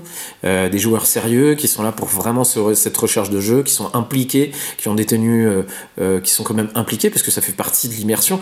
Quand on, on l'a souvent dit, mais tu joues avec des mecs qui sont pas du tout au même niveau d'implication que toi, ça favorise pas l'immersion, quoi. Donc je pense qu'on en est tous là en fait. Exactement. Plus pour moi le type de réplique. Tu sais, en dehors du fait de l'immersion de le machin, je pense qu'il y a vraiment euh, le type de réplique. Un mec qui joue au HPA, qui a 300 billes dans son chargeur et qui va tenir la ligne en, pré-shot pendant 1000 ans mhm. face à un mec qui a un GBBR et 30 coups dans son chargeur. Mhm, c'est vrai. Alors oui, au bout d'un moment, euh, tu le sors. Tu vois, tu vas y arriver parce que tu vas contourner, tu vas machin, mais il y a une vraie disparité. c'est vrai. Oui, ça donne des fois du challenge, mais euh, c'est deux types de joueurs, euh, hmm. pour moi, à l'opposé. Vraiment, je, quand j'ai ça, quand j'arrive avec, euh, je sais pas, dans un bâtiment et qu'on est en team et qu'on entend le mec au HPA et tu sais, le traceur vert hmm. qui fuse et que tu as tout le coin qui est pris comme ça jusqu'à que le mec il doive recharger, bah, franchement, personne s'amuse. Hmm. Ou alors le mec il a 25 grenades sur lui. Tu vois, il n'y a, y a, pas d'emport limite. Donc en fait, à chaque fois qu'il rentre dans une pièce, il lance une grenade. Ouais, bon, d'accord, mais à la fin de la journée, est-ce que tu t'es vraiment amusé mmh. Ouais, j'ai sorti 10 gars d'un coup. Ouais. Ouais. Tu vois, moi, en tout cas, moi, ça m'intéresse pas. Je comprends que des gens ont envie de le faire, mais c'est pour ça que je voudrais, enfin, je voudrais, je veux rien du tout, je suis personne pour vouloir, mais, mais j'aime le fait que je. À partir d'aujourd'hui, en date du 4 juillet. moi, exec. Ouais. non, mais l'idée, voilà. Je vous ai compris Pardonnez-moi pour cette expression, cette euh, imitation approximative. Elle était bonne, elle était ah bonne. Voix française, merci, merci, merci. Et euh, en, fait, en fait, ça se fait naturellement. Et je le vois, euh, même avec la chaîne YouTube, il y a des mecs qui nous contactent sur les réseaux, qui aiment ce qu'on fait, qui sont en Ile-de-France, et qui disent Bah voilà, j'aimerais bien jouer avec toi, qu'on fasse ci, qu'on fasse ça. Et en fait, on va vraiment le faire à terme. On va se louer un terrain à nous, parce qu'en fait, les terrains qui sont payants, bah, tu peux les prendre que pour toi. c'est vrai. C'est suffisant. Et puis là, tu joues vraiment entre nous. Et à terme, j'aimerais même euh, qu'on fasse des mini compétitions. Alors même si la compétition et l'airsoft c'est compliqué, mais bah moi ça me fait penser au, War dans Counter Strike. Tu sais où tu as des équipes, tu as plusieurs équipes et en fait bah tu as un match pendant. Et euh, eh bah, c'est exactement ce que je voudrais faire. Tu vois sur ah, des petits terrains comme Power Gun Forêt ou des petits terrains comme ça ou la 420 Corp, qui ont des petits des petits terrains qui s'y prêtent. En fait, tu as une mini map et euh, chaque team propose 5 joueurs. Et puis Mmh. tu fais des Ouais, c'est mini ça. affrontements de Ouais. 10 minutes. Il y a un drapeau, ou Ouais. je sais pas quoi à prendre comme objectif. Tu comptes les points. À la fin de la journée, il y a un gagnant, un perdant. Mais tu te serres la main, tu bois une bière et, puis, carrément. et puis voilà. Mais Mais ça, sans- faut le faire avec des gens que tu connais. Ouais, c'est ça. Même euh, sans l'idée d'un drapeau, mais comme Counter-Strike, t'es touché, t'es mort. euh, Bah, Oui, quand- oui, quand aussi. Quand tout le monde est mort d'une équipe, l'équipe a perdu. Oui, puis tu peux faire même plusieurs modes de jeu. Tu vois, tu commences la journée en deathmatch et puis après, bah, il y a deux bombes, faut aller la poser. Enfin, tu vois, vraiment, tu te calques sur les jeux vidéo. Absolument. Et je pense qu'il y a vraiment du si les jeux vidéo, ils ont mis en place ce type de mode de jeu, comme tu dis, les bombes, les, euh, les dominations, les matchs à mort, etc., c'est que c'était ludique, quoi. Ça sort pas de nulle part. ouais, ouais, bien sûr. Et d'ailleurs, il y a un terrain, euh, j'y suis allé ce week-end, c'est le sanatorium, c'est tenu par euh, Alpha Unit. Lequel, n'a- parce qu'il y en a pas mal. hein. Ah ouais, je sais, mais je quelle me rappelle plus, c'est euh, dans le 95. D'accord. Les gens qui connaissent euh, Ils reconnaîtront. reconnaîtront sûrement, ouais. Et bon, c'est Alpha Unit en tout cas qui gère le truc, c'est donc je pense cool que ça c'est connu. En fait, en dehors d'être cool, ils utilisent une application Bah, Alpha. Alpha Ares ou Ares Alpha ou Ouais, un ouais, ouais, ça. je vois bien, je vois bien. Bah voilà, bah pour ceux qui connaissent, y a- en fait tout le monde peut l'utiliser ce truc et, et on était Ares 200 Alpha, joueurs, ouais, c'est ça. Et on était 200 joueurs et du coup t'es vraiment dans un jeu vidéo, tu vois, tu, tu vois ok, bah là il faut que j'aille faire tel objectif, là, mais bah en fait euh, tout ce bâtiment, on voit qu'il y a que nos joueurs à nous, donc c'est rien d'y aller, euh, c'est clean. Et franchement c'est une Ouais, autre immersion. C'est génial. C'est vraiment intéressant. Moi, j'ai adoré ce qu'ils ont fait. L'OP, j'ai adoré. Alors, il y a eu des litiges dans tous les sens. euh, Ah oui. Parce que pour moi, il y avait un petit peu trop de joueurs. Et puis, bah, pareil, trop de mixité. Du coup, ça, il y a des moments. Puis, il y avait des taggins. Ah, les taggins, du moment que ça joue en tagging, tu peux être sûr qu'à un moment donné, ça s'embrouille. Ah, Moi, la plupart du temps, elles sont interdites dans les bâtiments euh, là où je joue. euh, Ouais, bah, là-bas, non. pas Et en fait, euh, bah voilà. protection Donc, oui, on dit, euh, mets des bouchons. euh, Ouais, mais t'entends après, plus rien. Mais voilà, mais en fait, les mecs, ils s'embrouillent pour ça. Ouais. Le mec, il va lui tège une taguine, euh, ils sont dans une pièce type WC, ils sont deux dedans, ils tègent une taguine au milieu, euh, puis après, euh, le mec, il sort, il hurle, il fait, mais pourquoi t'as fait ça? L'autre, il dit, mais t'avais qu'à mettre des bouchons, puis voilà, tu Ouais, vois le genre de combat de coq euh, inutile. Ouais, c'est clair. Mais bon, en tout cas, voilà, ça va de plus en plus là-dedans. Et voilà, moi, à terme, j'aimerais bien qu'on essaye de monter ce genre de truc. Mm. Et puis, pourquoi pas euh, étendre euh, au national, parce que on peut le faire partout, tu vois. Mm. Ouais, un petit clair. terrain d'assaut qui propose d'accueillir tout le monde. Sur et- internet, je sais pas si t'avais vu, il y avait une compétition. euh, on digresse beaucoup, hein, mais c'est intéressant. Euh, il y avait une compétition qui est filmée où c'était sur une, une espèce de map dans un entrepôt, dans un, un gymnase. Ils avaient créé une map style banque, tu vois. Et il y a deux équipes qui représentaient un pays, il y avait la France contre je sais pas quel pays, machin.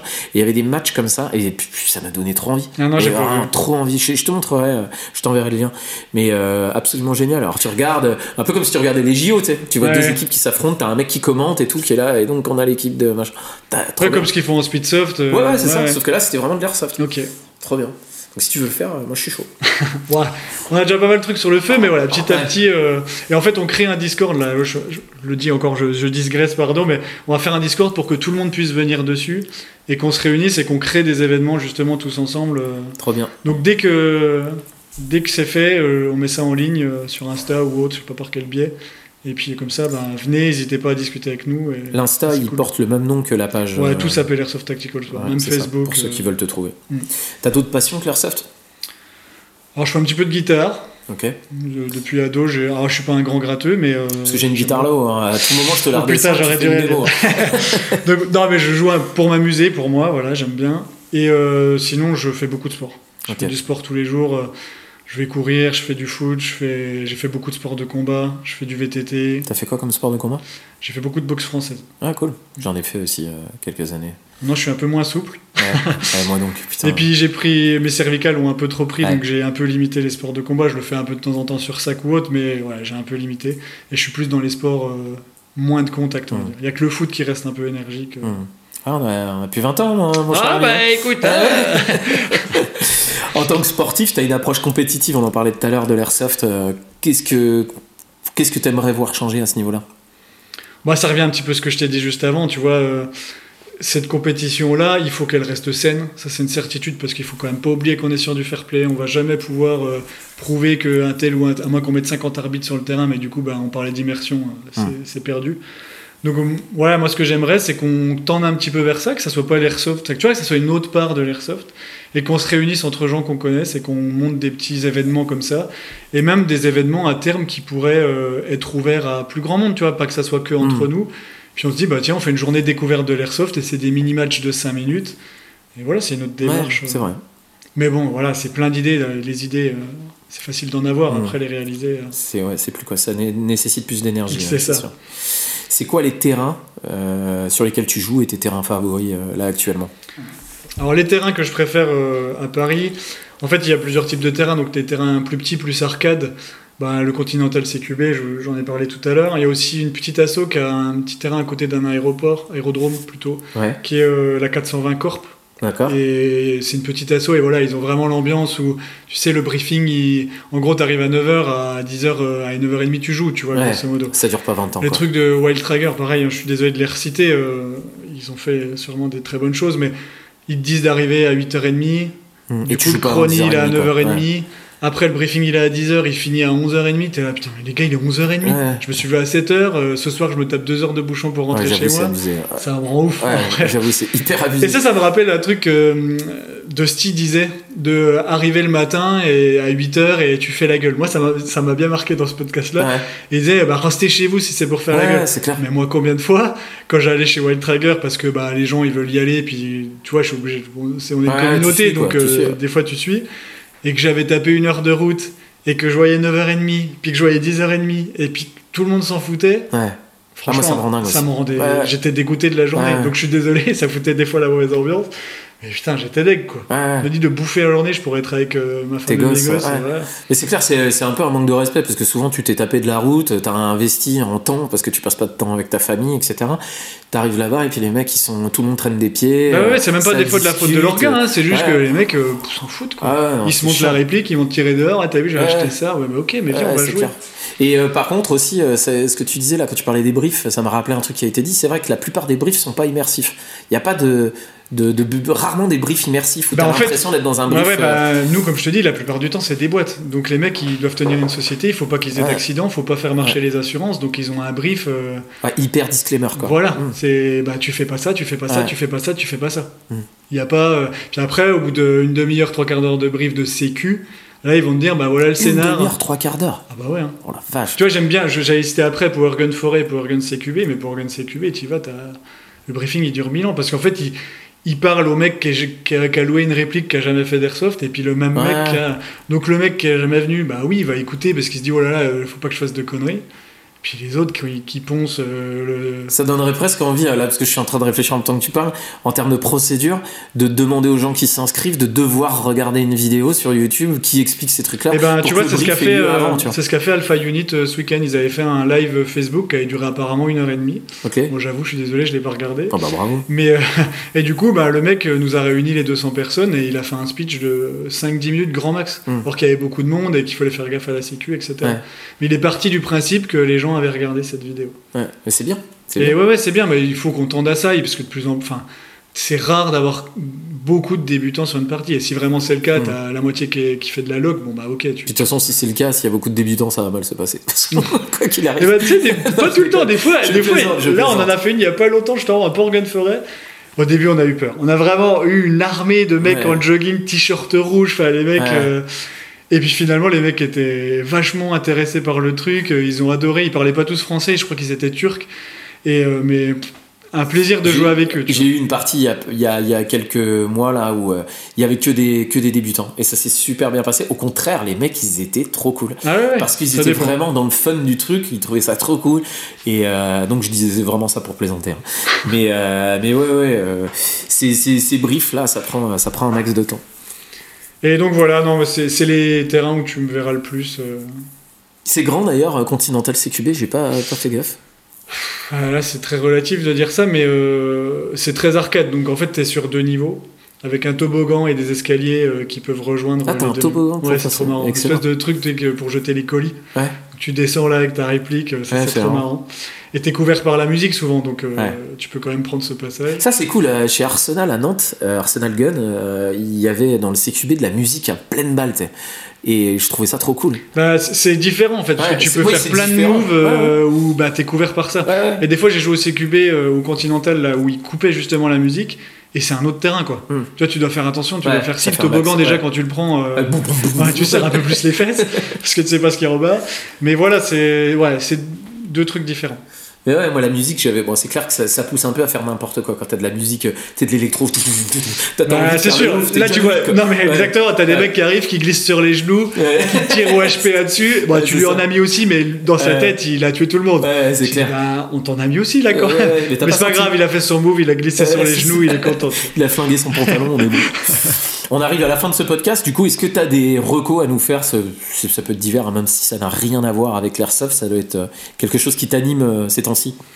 Ouais, bah, vu que j'écoute le podcast, je connais. Enfin voilà, je m'attendais à cette question. Donc j'ai préparé. Alors c'est toujours un petit peu dans l'univers euh, quand même du tactique, mais j'ai essayé de te donner un, biais en fait de visionnage différent. Donc l'idée, j'ai une série. Moi j'ai bien aimé Terminal List, The Terminal List de Chris Pratt, mm, qui est sur Amazon.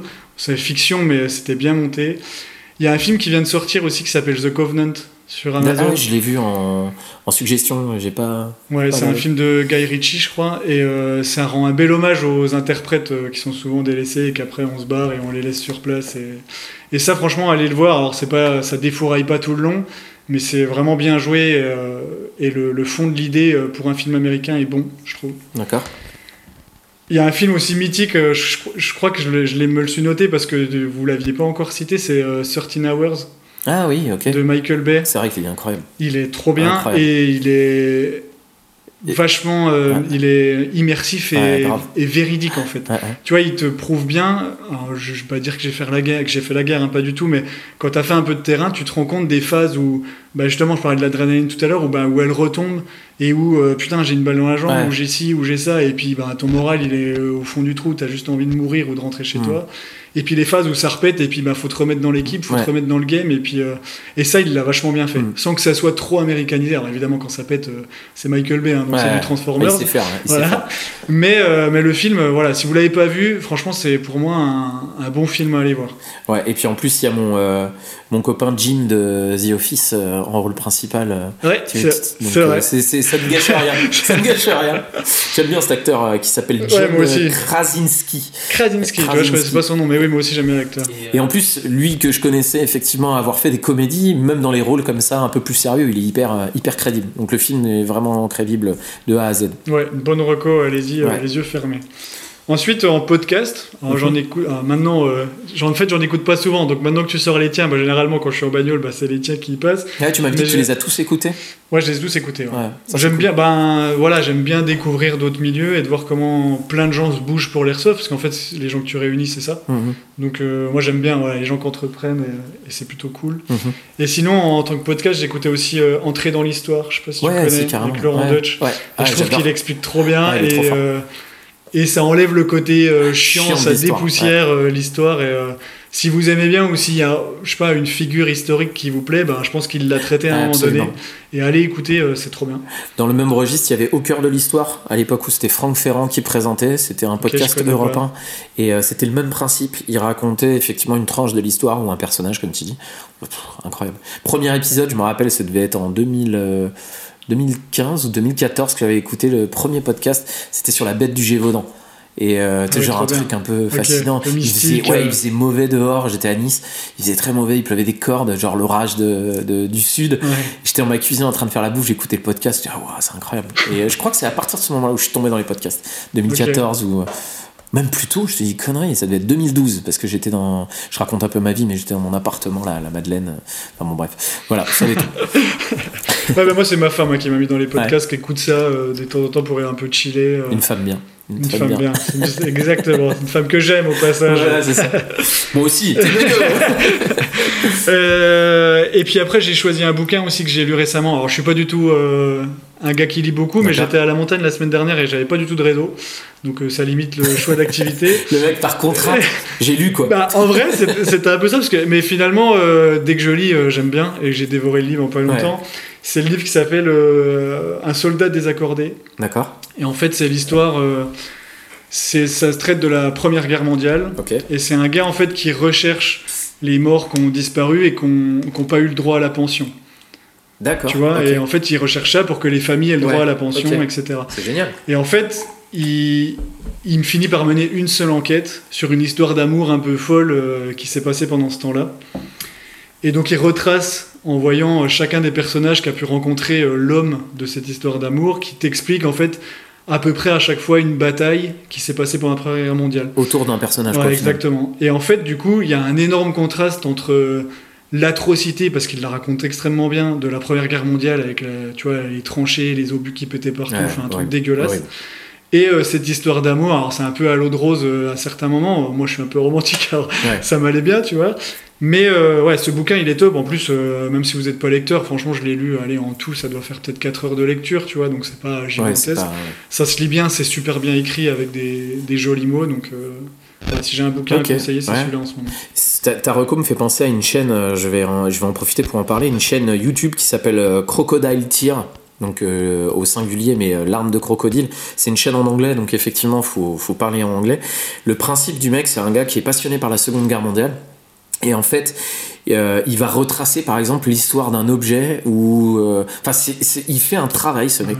Mais incroyable, c'est un français en plus, même si sa chaîne est en anglais. Et euh, il va aller demander dans les registres des armées du pays, de l'Allemagne par exemple, si c'est un soldat allemand, etc. Il va prendre des registres de, conflits, enfin de, batailles par exemple qui ont eu, qui ont eu lieu. Et euh, il va partir par exemple d'une tombe d'un mec euh, et il va se rendre compte que sur sa tombe, en faisant des recherches, il y a une faute dans son nom. Ce qui fait qu'en fait, euh, le mec qui a tapé euh, le, le nom, qui a gravé le nom sur la tombe, a fait une faute. Ce qui fait que sa famille sait pas qu'il est enterré là. Euh, du coup, en fait, toute l'histoire est, euh, est remise un peu en, en ordre. Il contacte la famille, par exemple, aux États-Unis, du mec en disant Bah non, en fait, votre aïeul, il est un- un- enterré là. Voilà ce qu'il a vécu, etc., etc. C'est incroyable. Il fait un travail incroyable, euh, ce, ce, ce monsieur. Et euh, il raconte tout un tas de trucs du style. Il expliquait Seconde Guerre mondiale de par tout un tas. Il a fait des études de, de, de documents de décès. Et il explique, euh, bah, par exemple, pendant la Seconde Guerre mondiale, il y a 10% des gens qui mouraient, mais pas à cause des combats, d'accidents de la route, euh, des gens qui mouraient de l'alcoolisme. Euh, et en fait, il parle d'histoires de gens à qui il est arrivé ces choses-là pendant la guerre, de par les, les, les rapports de décès. Bah, par exemple, ce mec-là, il est mort parce qu'il travaillait sur un char et il a touché tel truc, il s'est pris une décharge électrique et il est mort d'une décharge. Et, et c'est fascinant parce que tu sais, il rentre vraiment dans des trucs très précis de l'histoire. Il raconte l'histoire d'un mec. Incroyable. Donc Crocodile Tir euh, sur, euh, sur euh, YouTube. Ouais, excellent, j'irai jeter un coup d'œil. Franchement, c'est trop trop bien. Trop, Et ça, trop ça bien. me, ça me fait repenser à un truc, euh, je suis désolé si on digresse. Non, non, pas de souci, on est là pour Mais ça. euh, en fait, c'est vrai que pendant un conflit, il y a énormément de morts qui sont pas du tout dus à, Ouais, la guerre en propre. Et en fait, ça me rappelle quand je suis allé en Afghanistan, le camp ricain. Donc tous les ricains qui étaient, qui étaient là-bas, il y avait un suicidé par jour. Putain, En moyenne, ça faisait un suicidé par jour, et grosso modo, un ou deux morts euh, dans des combats. Donc tu vois, il y avait presque autant de mecs qui se suicidaient. Parce qu'il faut rappeler, en fait, eux, c'est des mecs qui vont là-bas, ils sont tout jeunes, Ouais. ils veulent payer leurs études, ils partent pour un an, et en fait, c'est, ils sont, ils restent en, pas, pas en, en sec, je, je trouve pas le mot, mais en, en tribu, tu vois, il y a les, il y a les Chicanos, il y a Ouais, les, C'est très ethnique, quoi. Ouais, voilà, Ouais. très ethnique, c'est le mot que je cherchais, pardon. Et, euh, et du coup, bah, il y a un bizutage qui est extraordinaire, et les mecs, ils finissent par se suicider, parce qu'en fait, l'armée entend pas ça, donc ils rentrent pas Ouais. chez eux. Nous, on est beaucoup plus avancé là-dessus, tu vois, le social dans l'armée, maintenant, on a bien compris. Les ricains, euh, Ouais, et puis du coup, quand le mec se suicidait, il rentrait euh, dans une boîte, il n'y avait pas de drapeau, il y avait, le drapeau était pas en berne, enfin, tu vois, Ouais. euh, il rentrait comme un inconnu, euh, comme un malpropre, quoi. Ouais. Et ça, c'est pas dans les stats euh, Non, des clair. morts ricains. Et euh, à l'é- à l'époque aussi, là, en 39-45, il explique aussi qu'il y en a plein qui mouraient de la euh, maladie vénérienne, la, la syphilis. Il y avait plein qui mouraient de ça. Et euh, ils ont tellement eu. euh, parce que souvent, en fait, on retrouve des capotes sur les, euh, sur les soldats. Enfin, quand on retrouve des, des cadavres. Quand on déterre des cadavres aujourd'hui, on retrouve des capotes. C'était pas. euh, Enfin. contrairement à ce que tout le monde dit, c'était pas pour protéger les canons. Parce que beaucoup de gens disent Mm. ils devaient mettre ça pour euh, protéger les canons. Pas du tout. C'était juste que la syphilis, c'était un vrai problème à cette époque-là, au point que le gouvernement américain disait aux soldats en seconde, euh, pendant la Seconde Guerre mondiale si vous chopez la syphilis, vous ne serez pas rapatrié. Vous resterez vous battre. Donc faites gaffe, parce que quand vous voyez ce que c'est que la syphilis et les symptômes, vous allez rester euh, là-bas. Donc ça calmait un peu les mecs, parce que quand ils arrivaient dans des villages et qu'ils voyaient des petites euh, françaises, euh, euh, machin, ils se disaient bon, ça c'est euh, si ça peut être la syphilis. Donc tu t'apprends sur ces chaînes-là énormément de choses. Et quand tu parles de suicide, ça me rappelle une autre anecdote. On digresse encore, mais euh, il retrouvait souvent en fait des mecs euh, suicidés avec une chaussure en moins. T'as jamais entendu parler de ce truc-là Ah, non, du tout. Il retrouvait souvent des mecs euh, suicidés avec une chaussure en moins. Ils comprenaient pas pourquoi. Et C'était tout simplement parce que les canons étaient tellement longs que pour se suicider, ils étaient obligés de le faire avec le pied. Et du coup, pour avoir l'appréhension de la queue de détente, Après ils enlevaient une chaussure et voilà. Et euh, Je connaissais pas l'histoire. c'est ouais, il y a tout un tas de trucs comme ça qui sont fascinants. Moi, je trouve ça hyper intéressant. Bref, est-ce que tu as d'autres recos? Non, c'est Non, bon, j'ai fait tout. le tour. En tout cas, moi j'ai vraiment adoré le- le- le- le- l'épisode avec toi, c'était vraiment cool de t'avoir. Euh, Qu'est-ce qu'on peut te souhaiter toi pour, euh, pour l'avenir? Oh, bah, quelque chose de très classique, hein, que pour le moment c'est une phase où j'ai un équilibre pro, euh, loisir, euh, tout ça se passe bien, donc ça reste comme ça. Et puis bah, que la chaîne trouve son public et que du coup on travaille, en- entre guillemets, même si c'est une passion, qu'on crée des choses qui plaisent le plus possible et puis, puis qu'on s'éclate. Hum. Je pense que très t'as- classique. T'as la bonne approche, euh, donc il n'y a aucune raison que, que ça se passe pas comme ça. C'était super en plus de t'accueillir à la maison, d'être euh, autour d'une table avec un coca comme ça, de pouvoir euh, discuter. Ça change un peu aussi d'être à distance, même si la plupart du temps on est en visio avec les, les invités. Là, ça, c'est vraiment cool. J'espère que ça sera retranscrit dans le- dans l'épisode, euh, le moment qu'on a pu passer euh, tous les deux. Je te remercie encore d'avoir accepté l'invitation. Eh ben, merci de m'avoir invité, hein, le plaisir est 100% partagé. Ouais. Alors on voit que effectivement, je pense que quand on est l'un en face de l'autre, on a tendance à plus partir des Ouais, fois à droite à gauche dans les discussions. Mais voilà, j'espère aussi que ça sera intéressant à écouter. Et- Mais vraiment, je te remercie et je remercie encore la démarche que tu fais. Parce qu'il faut pas oublier que tout ça, c'est du temps. Ouais, Et des fois même de l'investissement d'argent. absolument. Donc, euh, et je sais ce que c'est avec Ouais. la chaîne. Donc euh, voilà, Bah, c'est sûr que là, si merci on- à toi. Si, bah, je t'en prie, c'est vraiment un plaisir. Et c'est sûr que si là on fait la- le, le bilan financier de Tactical Cast, euh, bah, ça m'a coûté de l'argent, beaucoup. Bah. Alors que, que ça m'apporte rien du tout. Donc, donc voilà. Bon, encore merci, euh, Exec, pour ton, ta présence aujourd'hui. Et puis, je te souhaite énormément de, de bonnes choses. J'invite effectivement tous les gens à aller euh, suivre euh, cette, cette super équipe et ces super démarches euh, sur Instagram. Donc, tu peux rappeler à nouveau la, la page. Moi, c'est Airsoft Tactical Sport. Et c'est le même nom pour YouTube. C'est à peu près tout pareil. Allez lui donner un maximum de force parce qu'effectivement il a une chaîne en lancement, donc c'est toujours hyper agréable de se sentir un peu suivi et épaulé. Et surtout qu'il fait vraiment du, du contenu euh, de qualité avec une approche euh, hyper intéressante. À nouveau merci, et puis là on va aller manger. Yes, go, merci à toi. Allez, ciao Merci d'avoir écouté ce podcast jusqu'au bout. Foncez maintenant sur Instagram pour nous suivre et pensez à évaluer le podcast sur votre plateforme d'écoute préférée. Je rappelle que l'airsoft est un loisir, alors prenez et donnez du fun. Un gros respect à nos militaires autour du globe. C'était Cano pour Tactical Cast. Peace.